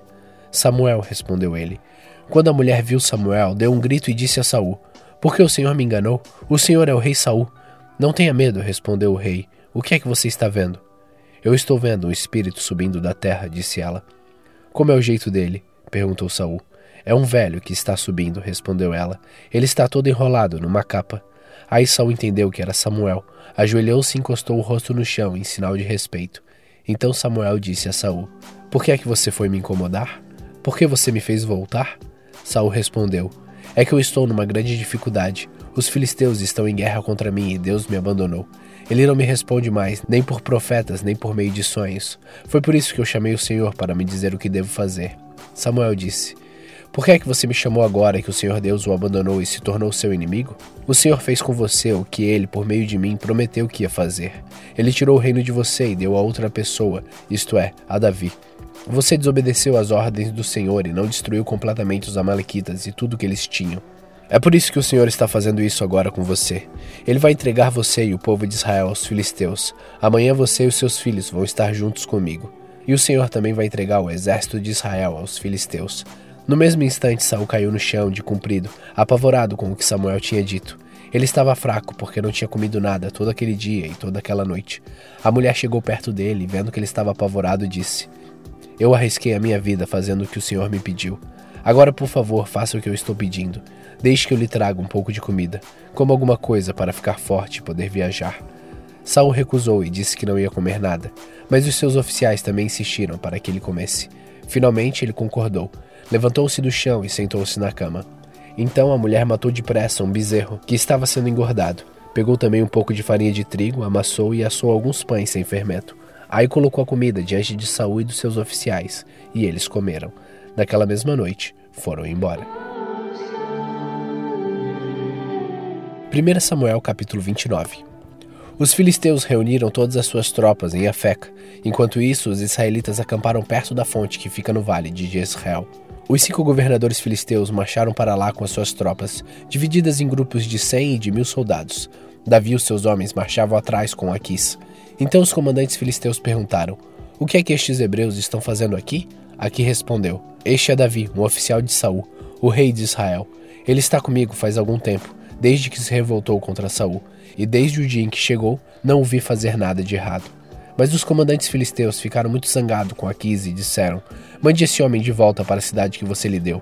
Não deixe que ele entre na batalha conosco. Ele é capaz de se virar contra nós durante a luta, pois a melhor maneira de ele conseguir a boa vontade do seu patrão seria matar os nossos homens. Além disso, este é Davi, a respeito de quem as mulheres cantavam enquanto dançavam. Saul matou mil, Davi matou dez mil. Então Aqui chamou Davi e disse: Juro pelo Senhor, o Deus vivo, que você tem sido fiel a mim, e eu ficarei muito contente se você lutasse ao meu lado nesta batalha. Não encontrei nada de errado em você, desde o dia em que chegou até hoje, mas os outros governadores não gostam de você. Portanto, volte para casa em paz, e não faça nada que possa desagradar a esses governadores. Davi respondeu: O que foi que eu fiz de errado? Você não encontrou em mim nenhuma falta desde o dia em que comecei a trabalhar para você. Então por que eu não posso ir com você, que é o meu patrão e o meu rei? Para lutar contra seus inimigos? Aquis respondeu: Eu sei disso e o considero tão fiel quanto um anjo de Deus. Mas os comandantes disseram que você não pode ir lutar conosco. Portanto, amanhã de manhã, vocês e os outros que abandonaram Saul e passaram para o meu lado, levante-se bem cedo e vão embora logo que amanhecer. Assim, no dia seguinte, Davi e os seus homens se levantaram de madrugada, a fim de voltar para a Filisteia. E os filisteus subiram para Jezreel.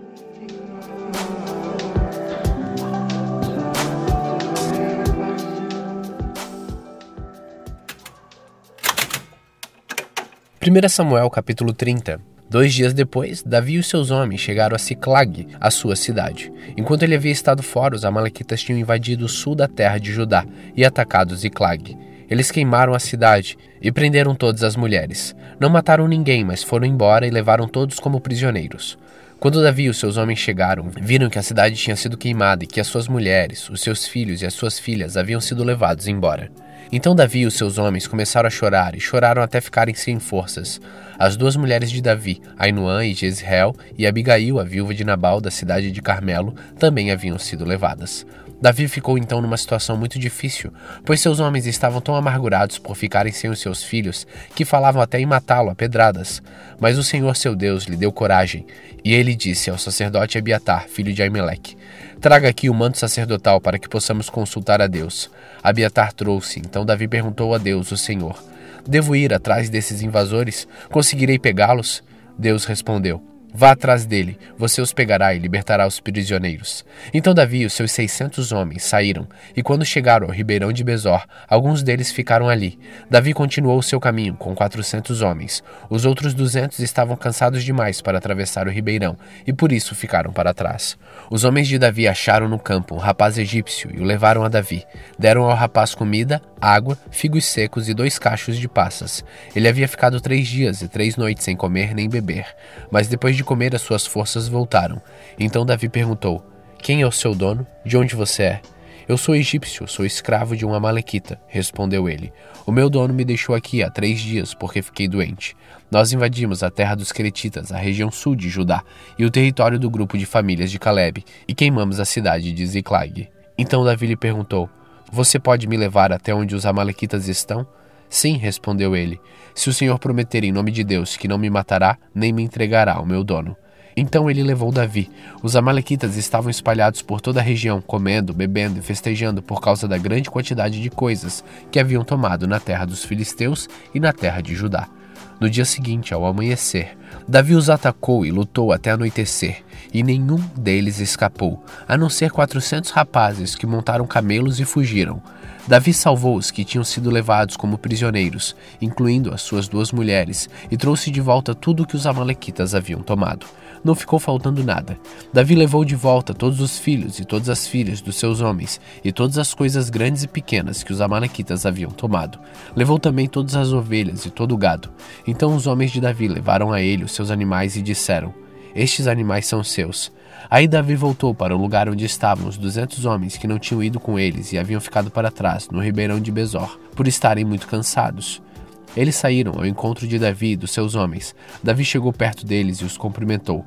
Mas alguns homens ordinários de mau caráter que tinham ido com Davi disseram: Eles não foram conosco, por isso não lhe daremos nada do que trouxemos. Eles podem pegar as suas mulheres e os seus filhos e ir embora. Mas Davi respondeu: Meus irmãos, vocês não podem fazer isso com o que o Senhor Deus nos deu. Ele nos salvou e nos deu a vitória sobre os inimigos. Ninguém pode concordar com o que vocês estão dizendo. Tudo deve ser repartido em partes iguais. Quem ficou atrás com a bagagem deve receber o mesmo que aquele que lutou na batalha. Davi fez desta ordem uma lei, e até hoje ela é seguida em Israel. Quando Davi voltou para Ciclag, pegou parte do que havia tomado dos inimigos e mandou para os seus amigos, os líderes de Judá, com esta mensagem: Este é um presente para vocês, tirado das coisas que nós tomamos dos inimigos de Deus, o Senhor. Davi mandou presentes aos líderes das seguintes cidades: Betel, Ramá, que fica ao sul de Judá, Jatir, Aroer, Sifimote, Estemoa, Racal, Ormã, Borazã, Atasse, Hebron e também as cidades das tribos dos Jaramelitas e dos Queneus, todos os lugares onde Davi e os seus homens haviam estado. 1 Samuel capítulo 31 Os filisteus lutaram contra os israelitas no monte Gilboa. Muitos israelitas foram mortos ali, e o resto fugiu os filisteus cercaram Saul e os seus filhos e mataram Jonatas, Abinadab e Malquissua, os filhos de Saul. A luta estava feroz em volta de Saul. Ele foi atingido por flechas inimigas e ficou muito ferido. Então disse ao rapaz que carregava suas armas: Tire a sua espada e me mate para que esses filisteus pagãos não caçoem de mim e me matem. Mas o rapaz estava muito apavorado e não quis fazer isso. Então Saul pegou a sua própria espada e se jogou sobre ela. Quando viu que Saul estava morto, o rapaz também se jogou sobre a sua própria espada e morreu junto com ele. E assim morreram naquele dia Saul, os seus três filhos, o rapaz e todos os soldados de Saul. Quando os israelitas que moravam no outro lado do vale de Jezreel e a leste do rio Jordão viram que o exército israelita havia fugido e que Saul e os seus filhos tinham sido mortos, abandonaram as suas cidades e fugiram. Então os filisteus foram e ocuparam aquelas cidades. Um dia depois da batalha, quando os filisteus voltaram lá para tirar dos mortos as coisas de valor, acharam os corpos de Saul e dos seus três filhos caídos no monte Gilboa. Então cortaram a cabeça de Saul e tiraram a sua armadura. Depois mandaram mensageiros com elas para sua terra, para darem as boas notícias aos seus ídolos e ao povo. Eles puseram as armas de Saul no templo da deusa Astarote e pregaram o corpo dele na muralha da cidade de Bet-San. Quando o povo de Jabes, na região de Gileade, soube do que os filisteus haviam feito com Saul, os seus moradores mais corajosos saíram e marcharam a noite inteira, até chegarem a Bet-San. Tiraram da muralha os corpos de Saul e dos seus três filhos, levaram de volta para Jabes, e ali os queimaram. Então pegaram os ossos e sepultaram na cidade, debaixo de uma árvore de tâmaras, e jejuaram sete dias. Hoje, terminamos o livro de 1 Samuel. Continue faminto continue humilde.